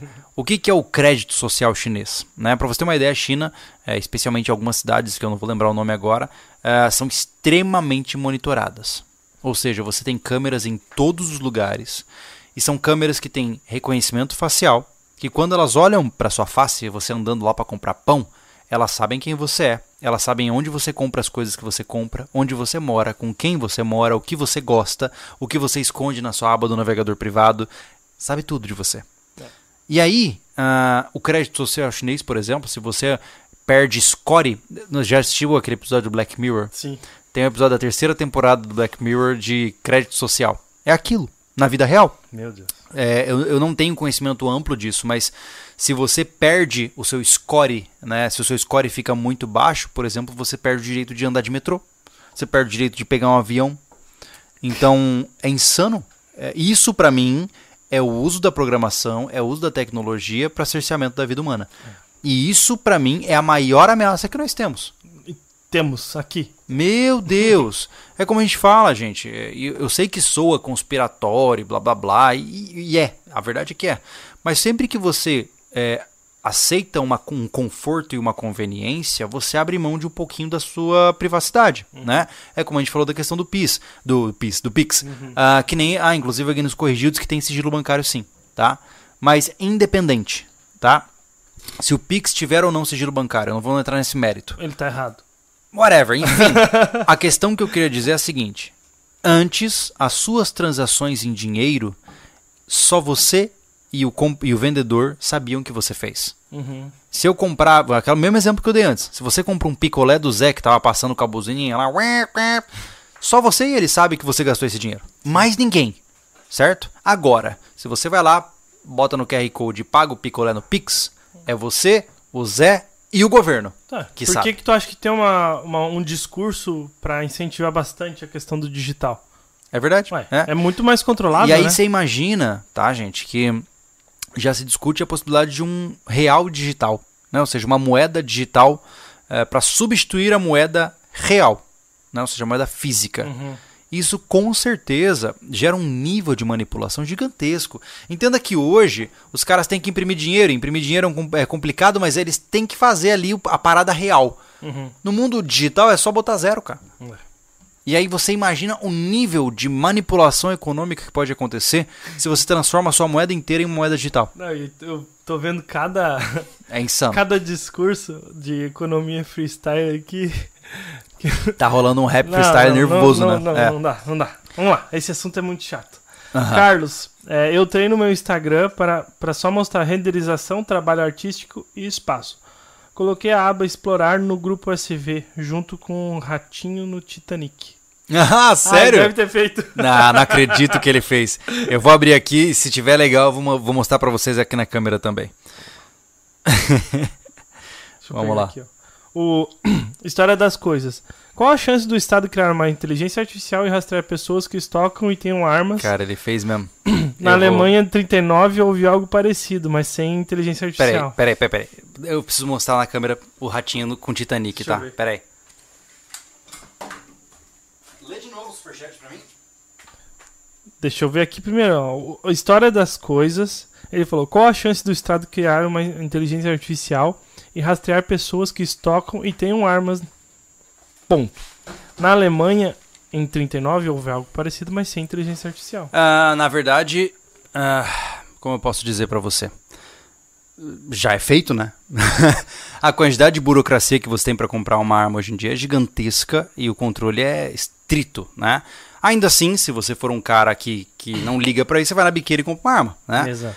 No entanto, cara, é, eu não sei te dizer acerca do potencial de rastreamento disso. Entenda que nada de coerção funciona com uma única ferramenta, tá? Então imaginemos que você tem câmeras em todas as ruas com reconhecimento facial, com tudo do que a gente conversou, tá? Mas aí é óbvio, né, que como todo bom or orwelliano, né, deve lembrar que qual é a maior ferramenta do Estado para controle populacional? Colocar os vizinhos uns contra os outros. É. Ou seja, inte- ele não precisa ter um satélite em cima da minha casa para saber se eu apareço com uma arma no quintal. Ele precisa que o vizinho ligue pra, pra polícia e fale, ó, meu vizinho tá armado aqui, É, ó. cara, não É precisa. Ó, Exato. Precisa ter um infeliz de um sem nada pra fazer que gosta de fazer o mal pros outros. Exato. E ele não, ele acha que tá fazendo bem. Ele Exato. pode, ele pode ser burro o suficiente pra isso. É. Um exemplo que eu falei ontem, a gente, eu comentei, a minha casa quando eu construí teve 37 denúncias. E não foi dos meus vizinhos. E não teve nada a ver, né? É, Denúncia Entendeu? aleatória. O cara Denúncia- liga lá, ó. não. Não. sei se tem, não sei se tem ali o. estão construindo. Veja isso. Sim. Entende? Aham. Essa é a denúncia. Que loucura, né, cara? Entendeu? Não é, ou estão construindo aqui em cima do, de um rio. Não, não tava. Sim. Entendeu? É Sim. simplesmente, eu, estou- eu moro, lá é na principal, né? É, na principal, na geral da- do bairro, estão construindo. Tá aí. Então essa é o lado da burrice natural. Ah, entendi, tá bom. Mas enfim, o ponto principal aqui é entender que a minha maior preocupação relacionados à, à inteligência, inteligência artificial é, primeiro passo, é essa manipulação dos seus gostos sociais. Em segundo, o uso da inteligência para controle populacional por conta do Estado. Por que, que eu sempre fico neurótico? Cara, assim, pode me chamar de caipira, seja o que for, cara. Não, não me interessa. Mas assim, ó, por que, que eu fico neurótico quando o censo bate aqui na porta pra saber é, quem tá aqui em casa? Ou quando vou, sei lá, tem que ir no posto de saúde e o cara quer cadastrar tudo que eu tenho lá? Porque dados valem ouro. Entende? Uma das coisas que. Na verdade, uma das poucas coisas que você tem que valem o seu peso em ouro são seus dados. E eles são os mais vulgarizados hoje em dia. Se você conseguir esconder o que você gosta dos outros, se você conseguir esconder o que você compra dos outros, você está extremamente seguro. Só que hoje todo mundo só fez assim, ó. É. É, Né? inclu- incluindo nós. A gente faz isso. Não, né? eu não, eu não acho que eu negocio é, em becos escuros para comprar comida. Não, não é. Não, e tipo, É. pô, você aceitou aqui o YouTube pra assistir o YouTube, você aceitou um negócio sem ler, Exatamente. entendeu? É. É, Na verdade, sejamos honestos. Hum. Você não leu nenhum termo de consentimento dos últimos tempos. Exato. É. Se- Você, por exemplo, se vo- você calculou ali, tá. Ou eu aceito ou eu não utilizo. Uhum. O que, que eu vou fazer? Eu vou ficar fora dessa É o conceito de exclusão digital. social? É. Entendeu? É. Não. Então, tanto faz. É isso que jogou. Ele pesou o quanto é excluir socialmente É. ou ter os dados vazados. E infelizmente, por conta do mundo online tá tão é, abrangente hoje, quem está fora das plataformas online acabam sendo excluídos mesmo. Uhum. Hoje, o cara que não tem Twitter, Instagram, TikTok, YouTube, blá blá blá blá, ele é como se fosse um matuto que morava no campo e não tinha nem CPF e nem registro na época. Ah, Porque como Entendeu? é que ele vai pegar a informação, Júlio? Ele não vai pegar na internet? Não tem outra maneira. É. O jornal tá escasso. Sim. Entendeu? É, mas por outro lado eu vejo que tem muita gente que ainda é, coloca ali o avatarzinho de anime e tal, bota um nome aleatório e dali, né? Não que isso mude muita coisa, Pois né? É. pois é. Mas eu acho assim, ó, se você quer aparecer, meu irmão, mostra a cara com força, Uhum. entendeu? É porque aquela história, se eu vou usar uma rede onde vão usar dos meus dados, e não interessa se eu tô com uma foto de um lobinho ou do Júlio Lobo, né? É, porque eles sabem onde eu moro, eles sabem o que eu compro, eles sabem de tudo de Sim. mim, né? É, então o que acontece? Já que é pra tentar me controlar, olha pra minha cara. O Antônio Henrique, boa noite, senhores. Às vezes comentando algo pessoalmente com alguém, quando abro o Insta, aparecem anúncios querendo vender exatamente o que comentei, sem pesquisar, sem nada. Vamos pensar aqui, ó. É. Pera aí, ó. Gaiola de calopsita. Quero comprar uma gaiola de calopsita. Vamos ver se vai aparecer. Mas, ó, É muito específico, eu não é, quero. Essa, a... Eu tenho iPhone, né, cara? Sou rico. tá? Caraca, você é opressor total. Exato. Isso aqui, o, o, o Face ID aqui, fica a cada 5 segundos Tirando uma foto. e disparando algo. Que loucura. Não sei porquê. Que loucura, né, mano? Então, o cara dizer que tá desligado é, é zoeira. Paulo Roberto Dalmas Jr. poder da inteligência artificial já, possu- já possui é, é subestimado. Com apenas algumas informações, ela é capaz de criar histórias onde você define o objetivo. É. E o fato da possibilidade de atrelar a outras formas de inteligência artificial é um plus. É uma coisa que é legal da gente entender. Legal no sentido de é, alucinante e quase. É, como que é o. Nossa, como que, como que era o nome daquele programa que tinha? Era o Black Mirror das antigas, Twilight Zone. Nossa, demais. Tinha um nome em português que eu não sei, os mais velhos me lembrem, Twilight Zone, que passava acho que na, na manchete na época. Nossa. É, enfim. é, e dentro dessa. dessa. Pô, esqueci totalmente agora. Fui pensar da Twilight Zone e esqueci. O que, que ele tava falando? Aqui o que ele, o superchat dele foi o poder que ela é subestimado. Ah, tá. Bom, isso. Tá. A questão é: se hoje está publicamente acessível para qualquer um um chat GPT, imagine o que não está. Ah, Entendeu? a internet, gente. Essa, essa é a métrica que nós temos que entender. O GPS foi criado para uso militar. Hum. E depois de muitos anos entrou para o mundo civil. A internet também. A internet foi criada por conta da guerra nuclear, do potencial Ah. de guerra nuclear. E depois de muitos anos, Muitos abriu-se para os civis. É. Agora você imagina o que, que já existe e a gente não tem acesso. É, pois é. É. O André mandou um pix aqui e falou: ó, a inteligência artificial pode ser a salvação ou a causa da decadência da humanidade. Stephen Hawking fala isso, né? É. Stephen Hawking falou que os próximos 100 anos da humanidade serão decisivos para a extinção da espécie ou a propagação da espécie pelo universo. O João Bosco mandou um pix aqui falando assim: uma pequena ajuda para o robô que o Júlio tá criando com o Arduino na garagem. PS, Mãe Natureza sempre prevalece- prevalecerá, sempre. Fica tranquilo, não dá pra ganhar da entropia. e todo mundo morre, até as máquinas. Até os buraco negro. É. O Ricardo Campos, aqui em Floripa participei de vários projetos de software para gerar relatórios usando reconhecimento facial. Aqui e monitor manto e monitor manto de veículos por Hum. reconhecimento de placa. Monitoramento ele deve ser. É, monitoramento, é. Sim, cara. Ó, lembra aquela câmera que a gente viu? Tem uma speedometer em teu braço que a gente viu que é caríssima. Não, a gente não ia comprar, tava só nerdolando, pesquisando. Ela reconhece emoções, pô. Tem noção de que ela bate o olho e vê se o cara tá feliz ou tá triste? E, tipo, isso é muito fácil de fazer, né? É, porque eu aprendi, tá ligado? No canal de YouTube aí que Sim. fala de microexpressões. O... Tô brincando, tô... para, para, tô brincando. Chega, tá de, brincando?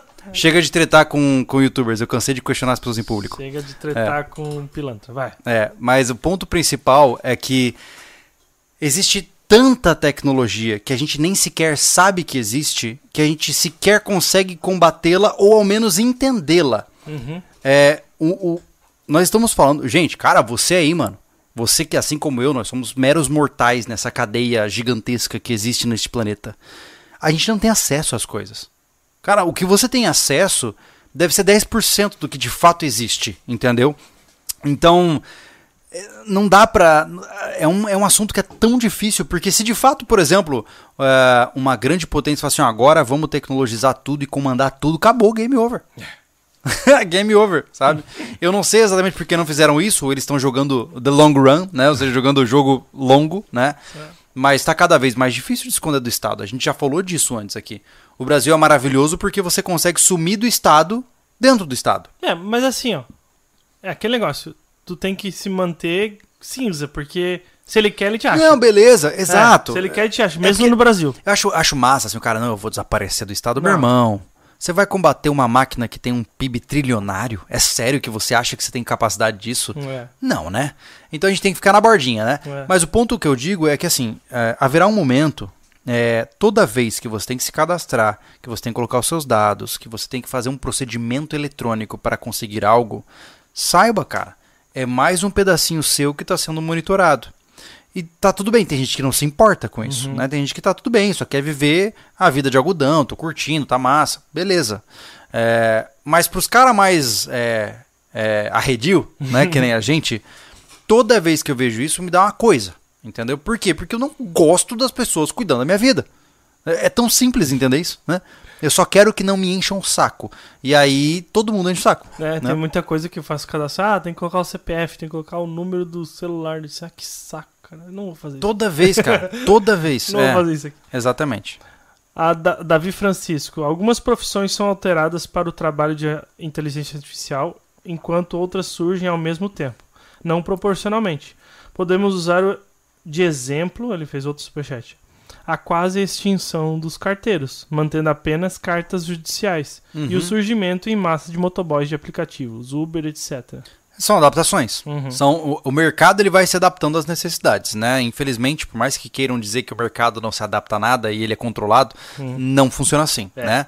Quando você muda uma variável do mercado, as pessoas vão se adaptar a essa variável, Uhum. né? Onde existe necessidade, haverá oferta, né? Então, pô, criaram os aplicativos para entrega de treco. Mano, vai aparecer gente querendo entregar, é óbvio, Sim. porque houve uma necessidade. Onde há necessidade, há dinheiro, logo as coisas se encaminham para esse lado. Então, é, eu acho que o problema, na minha concepção, está é, na bússola. Porque a gente já falou aqui no World Economic Forum, lá, o Fórum Econômico Mundial, já disse que o futuro é você não vai ter nada e você vai ser feliz. Hum. Cara, eu não consigo entender isso. Não sei. A outra geração, de repente, Não. aceite isso. Assim, ó, se minhas filhas aceitarem isso, não recebe nada meu. Entendeu?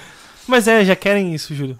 Ah, é verdade, né? Minha, minha herança vão roubar inteira, Você não né? tem poder sobre É isso. verdade. Pô, não vou nem poder deixar minha Doblô 2009 pra, pra aluna. Não. Tá, mas enfim, Eu vou, eu vou deixar um monte de caixa enterrada. boa. Mas a questão principal que eu digo é a seguinte: é, a gente tem que tomar muito cuidado, porque nós sempre pensamos no curto prazo. É aquilo que a gente falou lá no começo, né? Bom, a própria China fala isso, pô. É, a China tem tempo. né? A China declarou que até 2050 quer se tornar a hegemonia mundial.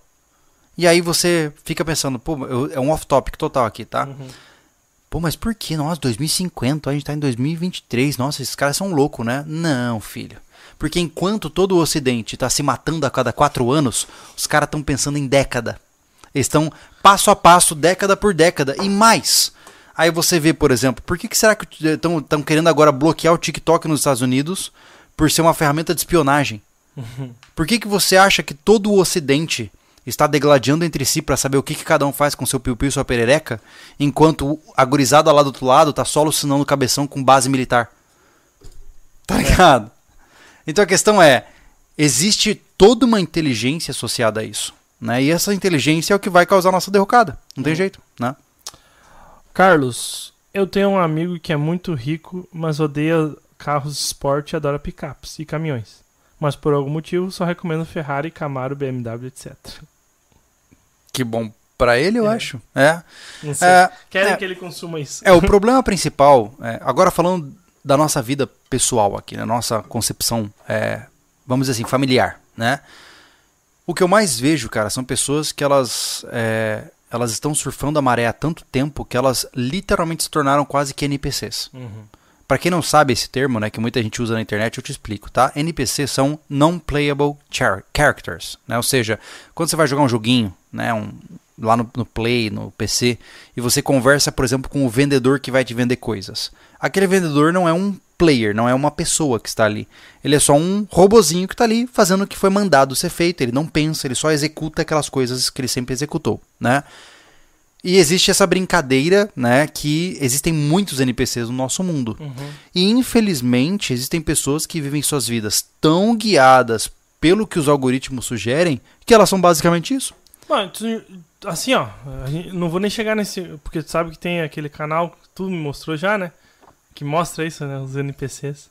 Ah, sim, Tá sim, sim, sim. Então, mas tu já conversou com alguém que, sei lá, tu fala água e ela continua falando leite, Uhum, entendeu? Sim. Tu não consegue evoluir o É assunto. porque a doutrinação é gigantesca, né? Não, tipo, É. não é nem questão de discussão, tá? Uhum. É discuss... A questão é que eu falo água, ela não sabe o que é água. Ela joga leite. Entendi. É isso. não tá tem- fora do código. é, tá fora do código. Tenho. Eu já, eu já conversei com gente assim que tu não consegue. É, tu Cara- não consegue evoluir uma conversa. Aos fluentes em inglês, eu recomendo, tá? Se você curte chapéu de alumínio, tá? Eu recomendo assim, ó, com toda a minha força. Vai no Audible, né? Audible.com e baixa o livro NPC. Mano, vai bugar a tua cabeça. Total, tá? É, eu Mas comecei, enfim. Eu comecei a, a ouvir, depois troquei de É celular. insano, é, é insano. É insano. Não tenho nem como te dizer aqui, porque eu não quero estragar a surpresa. Se você é fluente em inglês e entende inglês com clareza, esse livro você vai ficar assim, ó. Santo Deus. O Carlos, em Nárnia existe um esquema que você abre uma empresa, passa alguns imóveis para ela, se coloca como controlador e o filho como vice. Pessoas morrem, empresas mudam de dono numa visita ao cartório. Legal isso aí, mano. Interessante. Legal. Ou eu taco fogo em tudo. Hum. Porque se eu tô em Nárnia, nada importa. Oh. Mas enfim. Ah, mas tem uma coisa importante do nosso papo aqui que a gente não conversou. Hum. Que nós ainda temos uma batalha. Que é, é ainda mais polêmica. Mas muito interessante. Deixa eu só ler o último aqui. Le, deixa, é o deixa. Pix. Pera aí, eu deixo, Thiago. Fica à vontade. Só não Eu demora, posso por ler favor. o Pix? O Pix? O Ler senhor Pix. está autorizado Eu posso ler o Com Pix? base no meu poder. O Guilherme Dias. Criei um, criei um sistema de inteligência artificial que verifica carro roubado na minha rua e a frequência com que eles passam. Olha aí. Caraca. Viu só? Se você tem um carro roubado, não passa na rua do Guilherme. Vamos pro próximo tópico. vai. Vamos. Manda. O próximo tópico, na minha concepção, é uma tendência que nós poderemos ter, que aí é bem distó não é distópico, aí é quase utópico, que é um cyberpunk, né, cara? Que é seres humanos ampliando as suas capacidades com o uso da tecnologia. Tipo a Neuralink. Exatamente. Se vocês não estão sabendo, o tio Musk lá, ele é um alucinado, né? Tem muita coisa que ele fala que é uma loucura, mas o cara ele faz por onde, né? Ele tem os trabalhos muito bem sucedidos dele. Recentemente ele lançou uma palestra mostrando que é o que eles chamam de show and tell, né? Ou seja, eles querem mostrar as coisas funcionando e contar quais são os próximos passos. É uma palestra de mais ou menos acho, quase três horas da Neuralink, onde ele explica que eles estão muito próximos de começar a implantar é, o Neuralink é como se fosse um chip, tá? Que vai se conectar com o seu cérebro e ele vai ampliar a sua conectividade e a sua potencialidade. Preste atenção. Esse chip ele vai se conectar aí com acho que 7 ou 8 áreas do seu cérebro por meio de 30 e poucos eletrodos, tá? A operação para colocar esse chip em você é tipo de 10 minutos, não precisa nem de cirurgia, nem de anestesia. E esse chip vai estar conectado com a internet, aquela coisa toda, e ele vai você preste atenção, você pode potencialmente conseguir fazer download de conhecimentos. Tá. Sabe da Matrix? O negócio de cravar um negócio na nuca do cara? Não ia nem precisar isso. Você só se conectava no Wi-Fi. E mais do que isso. O Neuralink, é, é, a promessa deles é conseguir fazer uma interação entre humanos e máquinas. Por exemplo, para um computador, você não precisa nem mesmo de um monitor, nem mesmo de um mouse, nem mesmo de um teclado. Porque você vê tudo dentro da sua cabeça. É. E mais do que isso, você não está limitado à velocidade dos seus dedos. Você digita na velocidade que você pensa. Você navega na capacidade de mudança de foco de atenção que você tem. É, Esse é o Thiago mo- morando dentro de uma caverna. Nessa época. Eu não vou fazer isso aí, tá ligado? É, Não vai acontecer. Eu vou ficar, ah, Thiago, mas tu vai pra cá- ficar pra trás. Eu vou Eu acho que esse trás. princípio, A Kellen, Thiago. de repente, pode seguir isso e eu vou ficar só fazendo. Entendi. Entendeu? Enquanto. Eu acho que esse princípio é o princípio da exclusão digital. Porque É. pensa comigo, se de fato nós tivermos um dispositivo que você instala em você e muda a sua vida, imagine que hoje você acendeu o celular, pô. Uhum. Se você for pra pensar, né? Sim. Ou seja, todo mundo tem um processador né, gigantesco nas mãos. Isso aqui é uma desgraça? É uma desgraça. Ele rastreia tudo que você faz, tudo que você gosta, ele calcula tudo que você tem. Mas você fica sem? Não fica. Não dá pra ficar. Agora imagine que o Neuralink seja um negócio tão abismal que quem não tem tá fora do jogo. Ah, Mas é, ah, brincadeiras à parte do, do Thiago ser o Uhum. homem das cavernas, é um baita exemplo o smartphone. É. Eu demorei muito. Assim, ah, no meu círculo de, de, ah, social, né? Uhum. Eu demorei muito pra ter um smartphone, Uhum. entendeu? Uhum. Demorei demais. E eu, tipo assim, ah, não vou ceder, não vou ceder, não vou ceder. A Kellen tinha, eu já não tinha, eu não tinha ainda. E aí eu tive. Uhum. Entendeu? Hoje em rede social eu só tenho uma atividade por conta do que eu tô trabalhando no canal, Sim. entendeu? Antes eu, eu fazia qualquer Anônimo. coisinha, basicamente anônimo, né? Mas ah, hoje eu dependo dele. Uhum. Então é o que eu falo da familiaridade e, tam- e o pior de tudo, né? A tua vida financeira, tua, tu vai comer. Essa exclusão aí, que não tem, não tem, não tem escapatória. Não, não tem. Entendeu? E aí você imagina que esse dispositivo, né? A gente tá falando muito do Neuralink aqui, mas tem muitos outros, né? Sim. É, ele promete é, conseguir fazer pessoas que inclusive nunca enxergaram voltar a ver. É, promete curar pessoas que sofrem de, é, de, de, enfim, de eh, traumas Paralisia. na coluna, Hum. seja paraplégico ou até mesmo tetraplégico, porque qual que é a ideia dos caras? Cara, assim, ó, é, é fascinante, assim, ó. Se, se der certo, isso aí vai mudar o mundo, né? Uhum. Você vai ter um Neuralink na tua cabeça. E, por exemplo, imaginemos que você teve uma lesão em uma determinada vértebra que te deixou paraplégico. Eles vão instalar um Neuralink logo abaixo dessa vértebra. E o Neuralink de cima vai se conectar com o de baixo e vai transmitir todos os dados via Wi-Fi para baixo. Então, tá entendendo o que eu tô dizendo? Você pode ter uma vértebra lesionada e o Neuralink vai fazer uma ponte por fora, entre aspas, por Wi-Fi e fazer você andar. Olha a insanidade que pode causar na humanidade isso. É. Porque isso abre uma porta, cara, assim, que a gente não sabe pra onde vai. De verdade. Você não sabe pra onde vai. Aumenta bastante a expectativa de vida.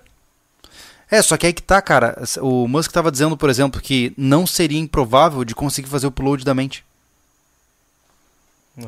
Você entendeu? Ah. Mas daí são dados, não é o piloto tá, da mas, mente. mas eu não sei. São dados, Eu, Júlio. eu, não- eu só Não, tô não. repetindo o que o cara falou, O entendeu? Musk, o Musk, ele é, ele é muito legal. Tá ligado? Eu gosto dele pra caramba, assim, Uhum. sabe? Que às, às vezes ele viaja, viaja. Whatever. Pra mim tanto faz, mas o ponto principal é que abre-se uma porta que você não sabe quais demônios vão sair de dentro. Ah, sim, mas mas Entendeu? o que eu falo, a questão da mente, tu, tu pega dados, pum. E o que, que tu vai fazer? O cara não é o tá paradoxo do teletransporte. nem, O cara não tá nem. Mas assim, ó, quem é que tá, tá perto de explicar a consciência humana? Quem é que tá perto? Não, Fala não um. tem. Não, não tem. Fala um em 8 bilhões. Hum. Ninguém. Aí o cara fala que só por causa do negócio. Não, ele vai pegar dados e Uhum. colocar numa máquina. É, ele pode clonar uma, ma- ele pode clonar uma mente, né? Exato. Agora fazer Ctrl X já é mais difícil. Hum, pois é. Não dá. É muito louco É. isso aí, cara. Mas é como eu tô dizendo, é insano de que estejamos falando sobre isso.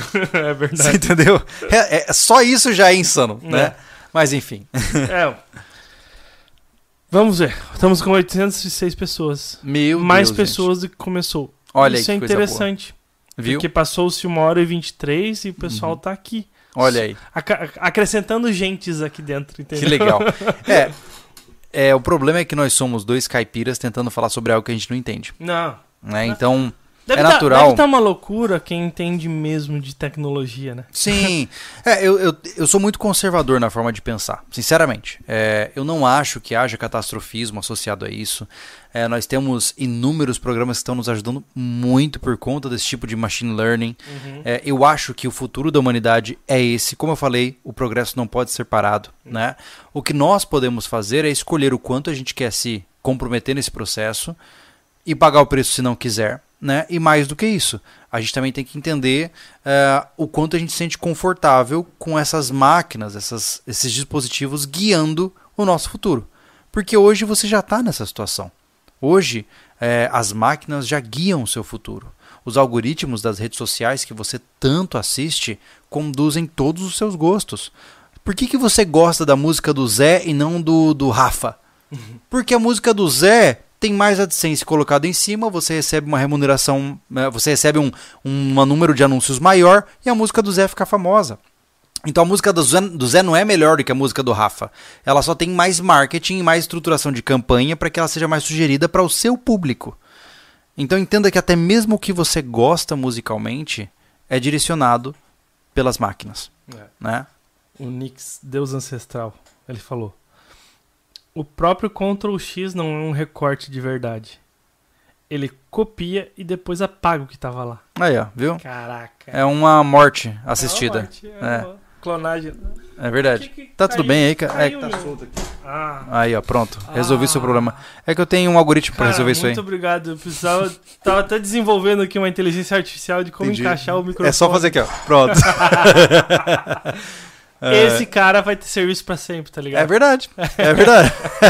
o cara que bate na máquina quando ela tá fazendo um barulho estranho. Tá ligado? ai, ai. O Salatiel Chaves. Queremos ver skin do Júlio Careca. Cincão pra ver se há possibilidade do Thiago abrir o link Paralelo do Inconsciente, blogspot.com, no telão. Ah, o telão. Meu! O, o telão ele não é conectado, tá, gente? Não, não tem nada. Aqui só é uma TV que tem um. um Cara, que insano! Como é que esse cara Um- achou isso? Como é que fala? Como é que é o nome? Um nome. USB. Um USB aqui e tem um, um cartão de memória. existe. Por que que, tu- por que tu tá falando isso, Júlio? Cara, eu tô, eu tô chocado. Em- Como é que é o nome dele? O Salatiel Chaves. Mano, que insano. Eu tive um blog. Hum, Eu, eu tô tentando entrar aqui porque eu não lembrava desse blog. hum. Juro pra você. E. Meu Deus, eu não sei nem. Eu, eu tô, tô em choque, eu nem sei o que, que tem nesse blog. Deve ter só porcaria de um Júlio muito mais jovem. É. eu sabia. É sério? Sério, Tá cara. eu- disponível? É não sei. Blogspot? Vamos ver, blogspot.com. Só deve ter porcaria, porque eu não sou dos mais inteligentes. Vamos ver. Pa- Alguém criou. Parabéns, você desbloqueou todas as skins do Júlio Lobo. Ah, Pensa, logo existe. E ele colocou todas as skins criadas por inteligência artificial minha. caraca.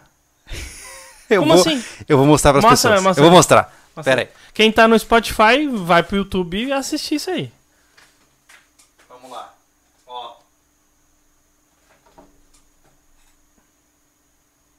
É sério isso, cara. Que absurdo, né? Eu não sei o que eu falo. Cara, que insanidade, cara. Paralelo do inconsciente.blogspot.com. O que, que é?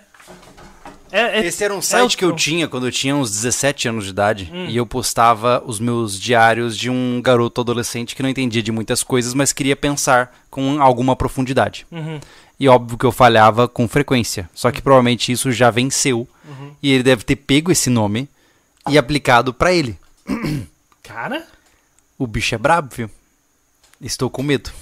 Estou com medo. As pessoas estão cavucando muito fundo hein, na minha vida. Salatiel, assim não, né? Você deixou o Júlio sem palavra, tá? Impressionante, cara. Parabéns. Parabéns. Caramba, É, enfim. que legal. Tá aí. André. Nunes, obrigado pelo superchat. Ele mandou só dois reais ali e não escreveu nada. Valeu, meu amigo, valeu. Muito bom. Passou o Júlio Cearense ali. Júlio Baiano. Não, é, o cara, é, ele fez um set de imagens usando a minha referência visual pra vários tipos de estilo. E aí apareceu tudo aquilo aí que eu mostrei, cara. Caramba. É, pois é. Eu, eu, eu não tenho o que te dizer sobre isso. é só concordo. Fica difícil, né, de continuar. Exato, exato. Mas é a prova viva de que uma vez na internet, sempre na internet. É.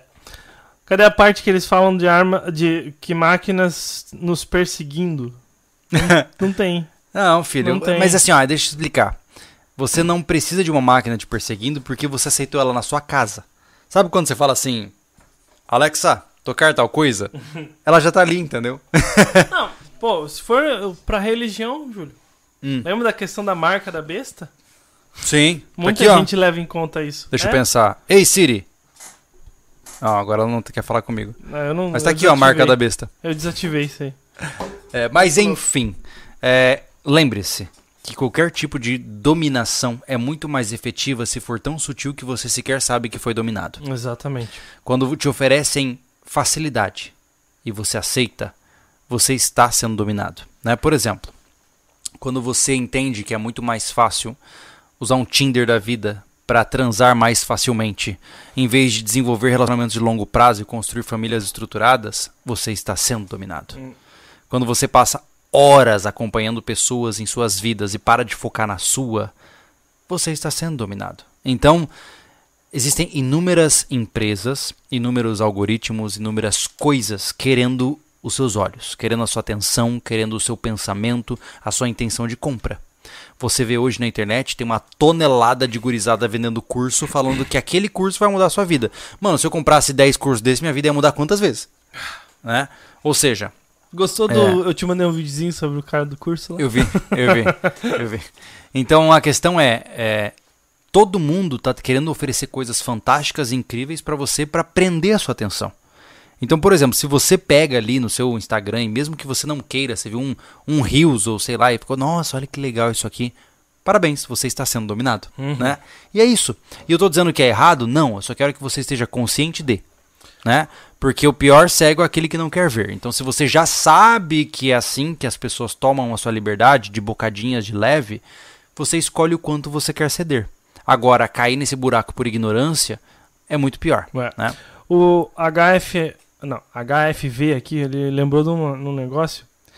É, já ouvi casos de duas inteligências artificiais de atendimento ao cliente começaram a conversar entre si, só que numa língua diferente acabaram sendo desligadas. Eu teve, vi uma- teve essa notícia, eu vi essa É, notícia. teve uma, tem um funcionário da Google que fez uma entrevista para. Eu não vou lembrar. Que ele estava dizendo que. Eu não sei se é verdade, tá? Hum. Que a Google, de maneira é, intencional, não permite o estudo de inteligências sencientes dentro da sua empresa. Hum. Por quê? Porque, segundo este funcionário, a gente nunca vai saber se é verdade ou não, é, já existem é, inteligências artificiais que cumprem os requisitos básicos para serem seres sencientes. Que já fazem o teste do. Meu Deus, esqueci. Existe um teste, tá? Aquele teste do. do- Você tá com um trem, com é, 20 pessoas dentro, que vai cair ponte abaixo, Criança. e você tem uma criança do outro lado. Aquele Hum. teste, né? Turing. Isso, teste de Turing, isso. Já existem inteligências artificiais que conseguem cumprir todos os requisitos para serem consideradas vivas. Só que ninguém quer falar disso. Por quê? Porque se você de fato tem uma inteligência artificial que pensa de maneira independente e pode ser considerada viva, como é que ficam os direitos dessas, dessa inteligência? Como é que ela se manifesta? Como que você a controla? Então, supostamente, existe um esforço é, intencional de não falar sobre isso. Que louco, né? Louco, né? Louco, né? O The Ship é, vai ser igual ao filme Wall-E. Wall-E. é verdade, bem próximo da realidade. Os humanos vão ser seres gordinhos que não conseguem fazer nada sem as máquinas, enquanto as máquinas, a máquina governa e decide tudo. É parecido, né? É, Alguém vai estar com o botão da máquina. Por Sempre. enquanto é isso, cara. É. Não- O, Sempre. resto, o resto é bem especulativo. Não... É porque assim, ó, entenda que na minha concepção, esse é o mesmo erro. Nossa, vou fazer uma analogia muito louca aqui. Vai lá, vai lá. É o mesmo erro de achar que o socialismo vai pro comunismo. Porque veja, quem criou a inteligência artificial nunca vai deixar que ela assuma o poder. Porque ele tem o poder. Exato. Assim como no regime socialista, você tem o Estado. Ele nunca vai deixar o seu poder de lado para transformar-se então num comunismo e dissolver-se. É o mesmo princípio. Uhum. Então eu acho que a inteligência artificial, se ela de fato ganhar potência sozinha, é porque ela fugiu da jaula. Não porque deixaram. O, o, o nome aqui cheio de consoante. Uhum. Existe alguma distância ideal para fugir da inteligência artificial ou só indo para as montanhas, como diz na Bíblia? Nem isso. Nem isso, cara. Se querem te achar, te acham. Exato. É, eu acho que o ponto principal agora é você entender o quanto você quer se comprometer e aprender a conviver com esses sistemas sem você se é, destruir no processo. Né? Qual é o risco real hoje de inteligências artificiais? Você comprar porcaria que você não precisa, você avacalhar com a tua família, avacalhar com o seu futuro porque você ficou inspirado por postagens e influencers bizarros, né? Ah, se você, por exemplo, quer ser investidor, andar de Lamborghini e transar com todas as mulheres que existem no planeta, parabéns, você é um dominado, né? Então toma cuidado com isso. Você pode fazer isso, mas entenda que isso te gera sofrimento, né? Então o maior risco que nós temos no momento atual é você causar prejuízos emocionais na sua vida por conta da condução dessas redes sociais. Hoje você tem uma exponencialidade de transtornos de, ansiedade, você tem transtornos depressivos, transtornos dos mais variados tipos, que se intensificaram junto com o crescimento das redes sociais. Isso significa alguma coisa, isso diz alguma coisa. Né? Muitas vezes nós podemos associar transtornos de ansiedade tendo a sua gênese em dispositivos de aplicativos. Com certeza. Então a questão é, cuidado. Não tem problema. Por exemplo, eu tenho Instagram aqui, eu não uso, né? Eu tenho por conta da minha tarefa, né, que é com vocês, eu sei que muitos de vocês usam, né? Eu uso o Twitter, mas eu uso de uma maneira muito comedida, eu uso mais para brincar, porque se você se consome pelo Twitter, você também adoece, né? E o? É, é o que eu falo. O, o Musk comentou assim, né? Diz que Uhum. o, tu- o Instagram te deixa infeliz, Uhum. ansi- é, an- ansioso, né? Uhum. E o Twitter te deixa bravo. Qual dos dois é melhor? Qual É, mas é- não tem o- a métrica dos sete pecados capitais lá? Hum, É, eu não vou lembrar todos, tá? Tá. Mas, por exemplo, a gula é o iFood. uhum. É, a vaidade é o Instagram. Aí, é, tipo assim, o Twitter é a raiva, é a ira, né? E aí vai indo, né? Mas é que é isso, o que eu falei pra. Eu respondi lá, eu falei, o negócio é deixar essa fraqueza de lado, porque. Tá, tem. Tem muito problema, tem muita gente criada nisso, e é, é realmente difícil, né? Sim. Mas assim, ó, é você ter um discernimento de se separar dessas coisas Pra mim e, é a mesma coisa e da... utilizar uh, funcional. Você usa o Instagram, você usa o, o, o Twitter de uma forma mais funcional. Sim. Você não se É. não mergulha naquilo. Isso pra mim é né? a mesma analogia da arma de fogo. É. É, armas matam. Não. Uhum. Só se você não souber usar direito. né? Exato. E se você não educar as pessoas à sua volta. Então, se você, por exemplo, tem o Twitter e você segue perfis do seu interesse que trazem áreas específicas para você, aquele algoritmo vai ser treinado para oferecer esse tipo de coisas para você, né? E aí você consegue tirar proveito disso, porque se excluir do mundo online também não dá, cara, não dá. Você vai perder oportunidades de emprego, você vai perder oportunidades de conhecer novas pessoas, de fazer novas coisas. Então, é só utilizar da parcimônia. E eu imagino que você vai ser bem sucedido, né? Ah, O André Nunes. Júlio, países comunistas estão se tornando mais fortes, pois seus cidadãos não têm acesso a redes sociais tão fácil. E países liberais estão cada dia mais fracos graças às re- às redes sociais e aos jovens tão fracos mentalmente. É, eu acho que sim. O Ocidente está perdido em questões que não são tão importantes, né? É, exato. É isso, Esse é o principal, né? É, o Ocidente cara tá- quer, o cara quer que eu chame ele de uma forma, de um pronome diferente, ele não consegue nem conjugar verbo com aquele pronome lá, então é uma coisa absurda. É porque assim, ó, a gente se perdeu nas discussões das pequenas coisas, nós nos dividimos, Uhum. enquanto isso os outros nas outras nações continuam cada vez mais unidas, mais fortes, independente de, pelo autoritarismo, independente de qualquer coisa. É, É. O Ocidente está fadado a desaparecer porque nós somos fracos, molengas e preocupados demais com o inútil. É. É. Me lembro da questão do, do cara lá, do velhinho com outros entrevistantes sobre veganismo, tá ligado? Verdade. Ele foi bem direto. Ah, Dorel Norato. A inteligência artificial se alimenta, entre aspas, com as conversas que temos com ela. Todos os dias ela aprende bilhões de vezes mais rápido que o ser humano. exatamente. Hum. Exatamente. É. O João Eduardo Hornberg. Inteligência arti- artificial não é boa ne- nem, nem ruim. Sou desenvolvedor e uso in- inteligência artificial para aumentar minha produtivi- produtividade. Mas é isso que eu estou dizendo. Quem cria é que tem a intenção. Uhum. Né? Essas ferramentas, elas com certeza podem gerar coisas boas como coisas ruins. Então, é uma questão de é, posicionamento. A gente vai ver muita coisa zoada aparecendo por aí. Muita coisa, né? Mas vai ter muita coisa boa também. Então é só você se blindar para não se ver vítima por ser totalmente é, incauto, né? É. Ignorante a essas É, coisas. Tipo assim, ó, né? o, que, ele- o que tu falou do criador que, que tem o comando, beleza, só que ele, desenvolve uma, uma, uma inteligência artificial que faz um negócio meio genérico. E a, a empresa. O que grande- aconteceu foi isso na, no Twitter, lembra? Hum, Aquela teve uma. Ai, caramba, não vou lembrar o nome agora. Teve uma inteligência artificial que foi solta na internet, hum. né? Pra conversar com as pessoas, acho que pelo Twitter. Alguém me corrija, Aisha, alguma coisa assim era o nome dela, não sei. Hum. Resumindo, em menos de algumas horas, como ela começou a receber input de muita gente trollando ela, ela começou a ficar racista, nazista e tudo, porque ela usava só os inputs que usava Ah, e tiveram que derrubar ela. Então, assim, é, esse é o problema de muitas vezes você fazer uma interação desmedida, sem parâmetros definidos. Não, o, que eu né? quis, o que eu quis dizer foi o seguinte: é, pode ser que ela crie algo genérico e esse genérico funcione para tal função Uhum, e aquela, aquela função pode não ser mais ocupada por um ser humano. sim, Para aquele ser humano lá que perdeu aquilo lá, ele disse que foi um apocalipse por inteligência artificial.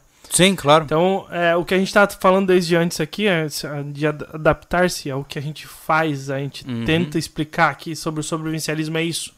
Adaptação, adaptação, adaptação. Então, se a tua, a tua profissão ela tá perigando perder Uhum, por causa de tecnologia, você tem que se adaptar. Eu acho que essa Exatamente. que é, a- essa que é a forma, né? É. É, não, não necessariamente a gente vai ter um apocalipse por causa disso. sim, Pode ser o teu apocalipse financeiro se você não se adapta. Então, o que a gente traz à tona esse, essa discussão é legal de ter é porque vai um sinal na tua cabeça. O que, que eu posso fazer? O que, que tá acontecendo à minha volta e eu- onde eu tenho que me adaptar? Exato. Acho que essa, só que é, é a, pego desprevenido pela onda quando você não vê ela chegando. Essa que é a intenção de falar sobre isso, entendeu? E assim, resumindo a história do nosso podcast, será que as máquinas vão nos dominar? Elas já nos dominam, É. né? Ah, na verdade, as empresas, os CEOs, os donos, né, os acionistas, eles nos dominam, né? Eles manipulam ela pra dominar a gente. E a gente então tem que aproveitar ah, as brechas para pensar com um pouco mais de clareza, um pouco fora dela, Uhum. né? Mas acho que é isso, né, Thiago? Basicamente, o guia de armas mandou dois reais, mandou boa noite, senhores. Obrigado, meu amigo, obrigado. Vamos ver se tem Pix aqui. Dá Não uma tem. olhadinha Não aí. Tem. Não? Então Ó, fechou. O João Eduardo novamente. Inter- A inteligência artificial é o novo tear a vapor. É verdade. As coisas vão mudar, mas vai ficar tudo bem. Essa é a Justo. nossa expectativa. Eu, eu realmente é, não tenho interesse de dizer para vocês que nós vamos morrer por isso. Não. Só fiquem atentos para que vocês não sejam pegos desprevenidos, para que vocês não sejam excluídos socialmente, para que vocês não percam seus empregos. Fiquem ligados no que está rolando nesse mundo, por mais alienígena que ele soe para você, porque ele impacta a sua vida. É, Né? e, eu- o, Né? o- que, eu vou falar aqui agora? A importância de poder falar. Uhum. É, a importância de poder falar sobre qualquer assunto que faz você ficar ligado no que pode acontecer com você, com, seu, com a sua casa, com o seu emprego. Então, é, valorize o poder falar. Va- Valorize enquanto a gente tá. A gente consegue falar aqui na internet sobre isso. Sim, com É certeza. por isso que a gente é. A gente é muito. A gente fica muito bravo Irritadinho. irritadinho quando calam pessoas. E É. eu vou falar isso praticamente todo o podcast, porque é a única a parte que eu tenho mais liberdade aqui pra falar. É por isso que irrita muito quando alguém é calado. Porque se ele pensa asneira, eu quero saber que ele pensa asneira. Sim. Eu vou estar atento àquele, àquele assunto. Entendeu? Se a gente não pudesse falar sobre isso, eu não tá. Provavelmente um que seja, uma pessoa de 20 mil que veja isso aqui, ele não estava atento sobre a inteligência artificial, Sim. pode perder o emprego dele. Sim. Por- pode ser pode ser que a maioria não, entendeu? Uhum. Mas aquele lá se atentou. Sim. E é por conta da gente poder falar que você se atentou, É verdade. entendeu? É verdade. É a base mais é, elementar de uma sociedade está na capacidade de se comunicar sem ter medo de ser repreendido. Uma boa noite para vocês, um bom descanso. A gente se vê num próximo podcast. Novamente, todos os links que você precisa estão na descrição. Foi muito bom conversar sobre esse tema. No próximo a gente vai trazer coisas bastante interessantes, então fica aí na próxima quarta-feira às 19 horas, caso você queira acompanhar ao vivo, ou se liga lá no Spotify, no iTunes, no Deezer, em tudo quanto é lugar que a gente Isso. tá lá também. Fechou? Valeu, gente. Valeu, gente. Até mais. Falou.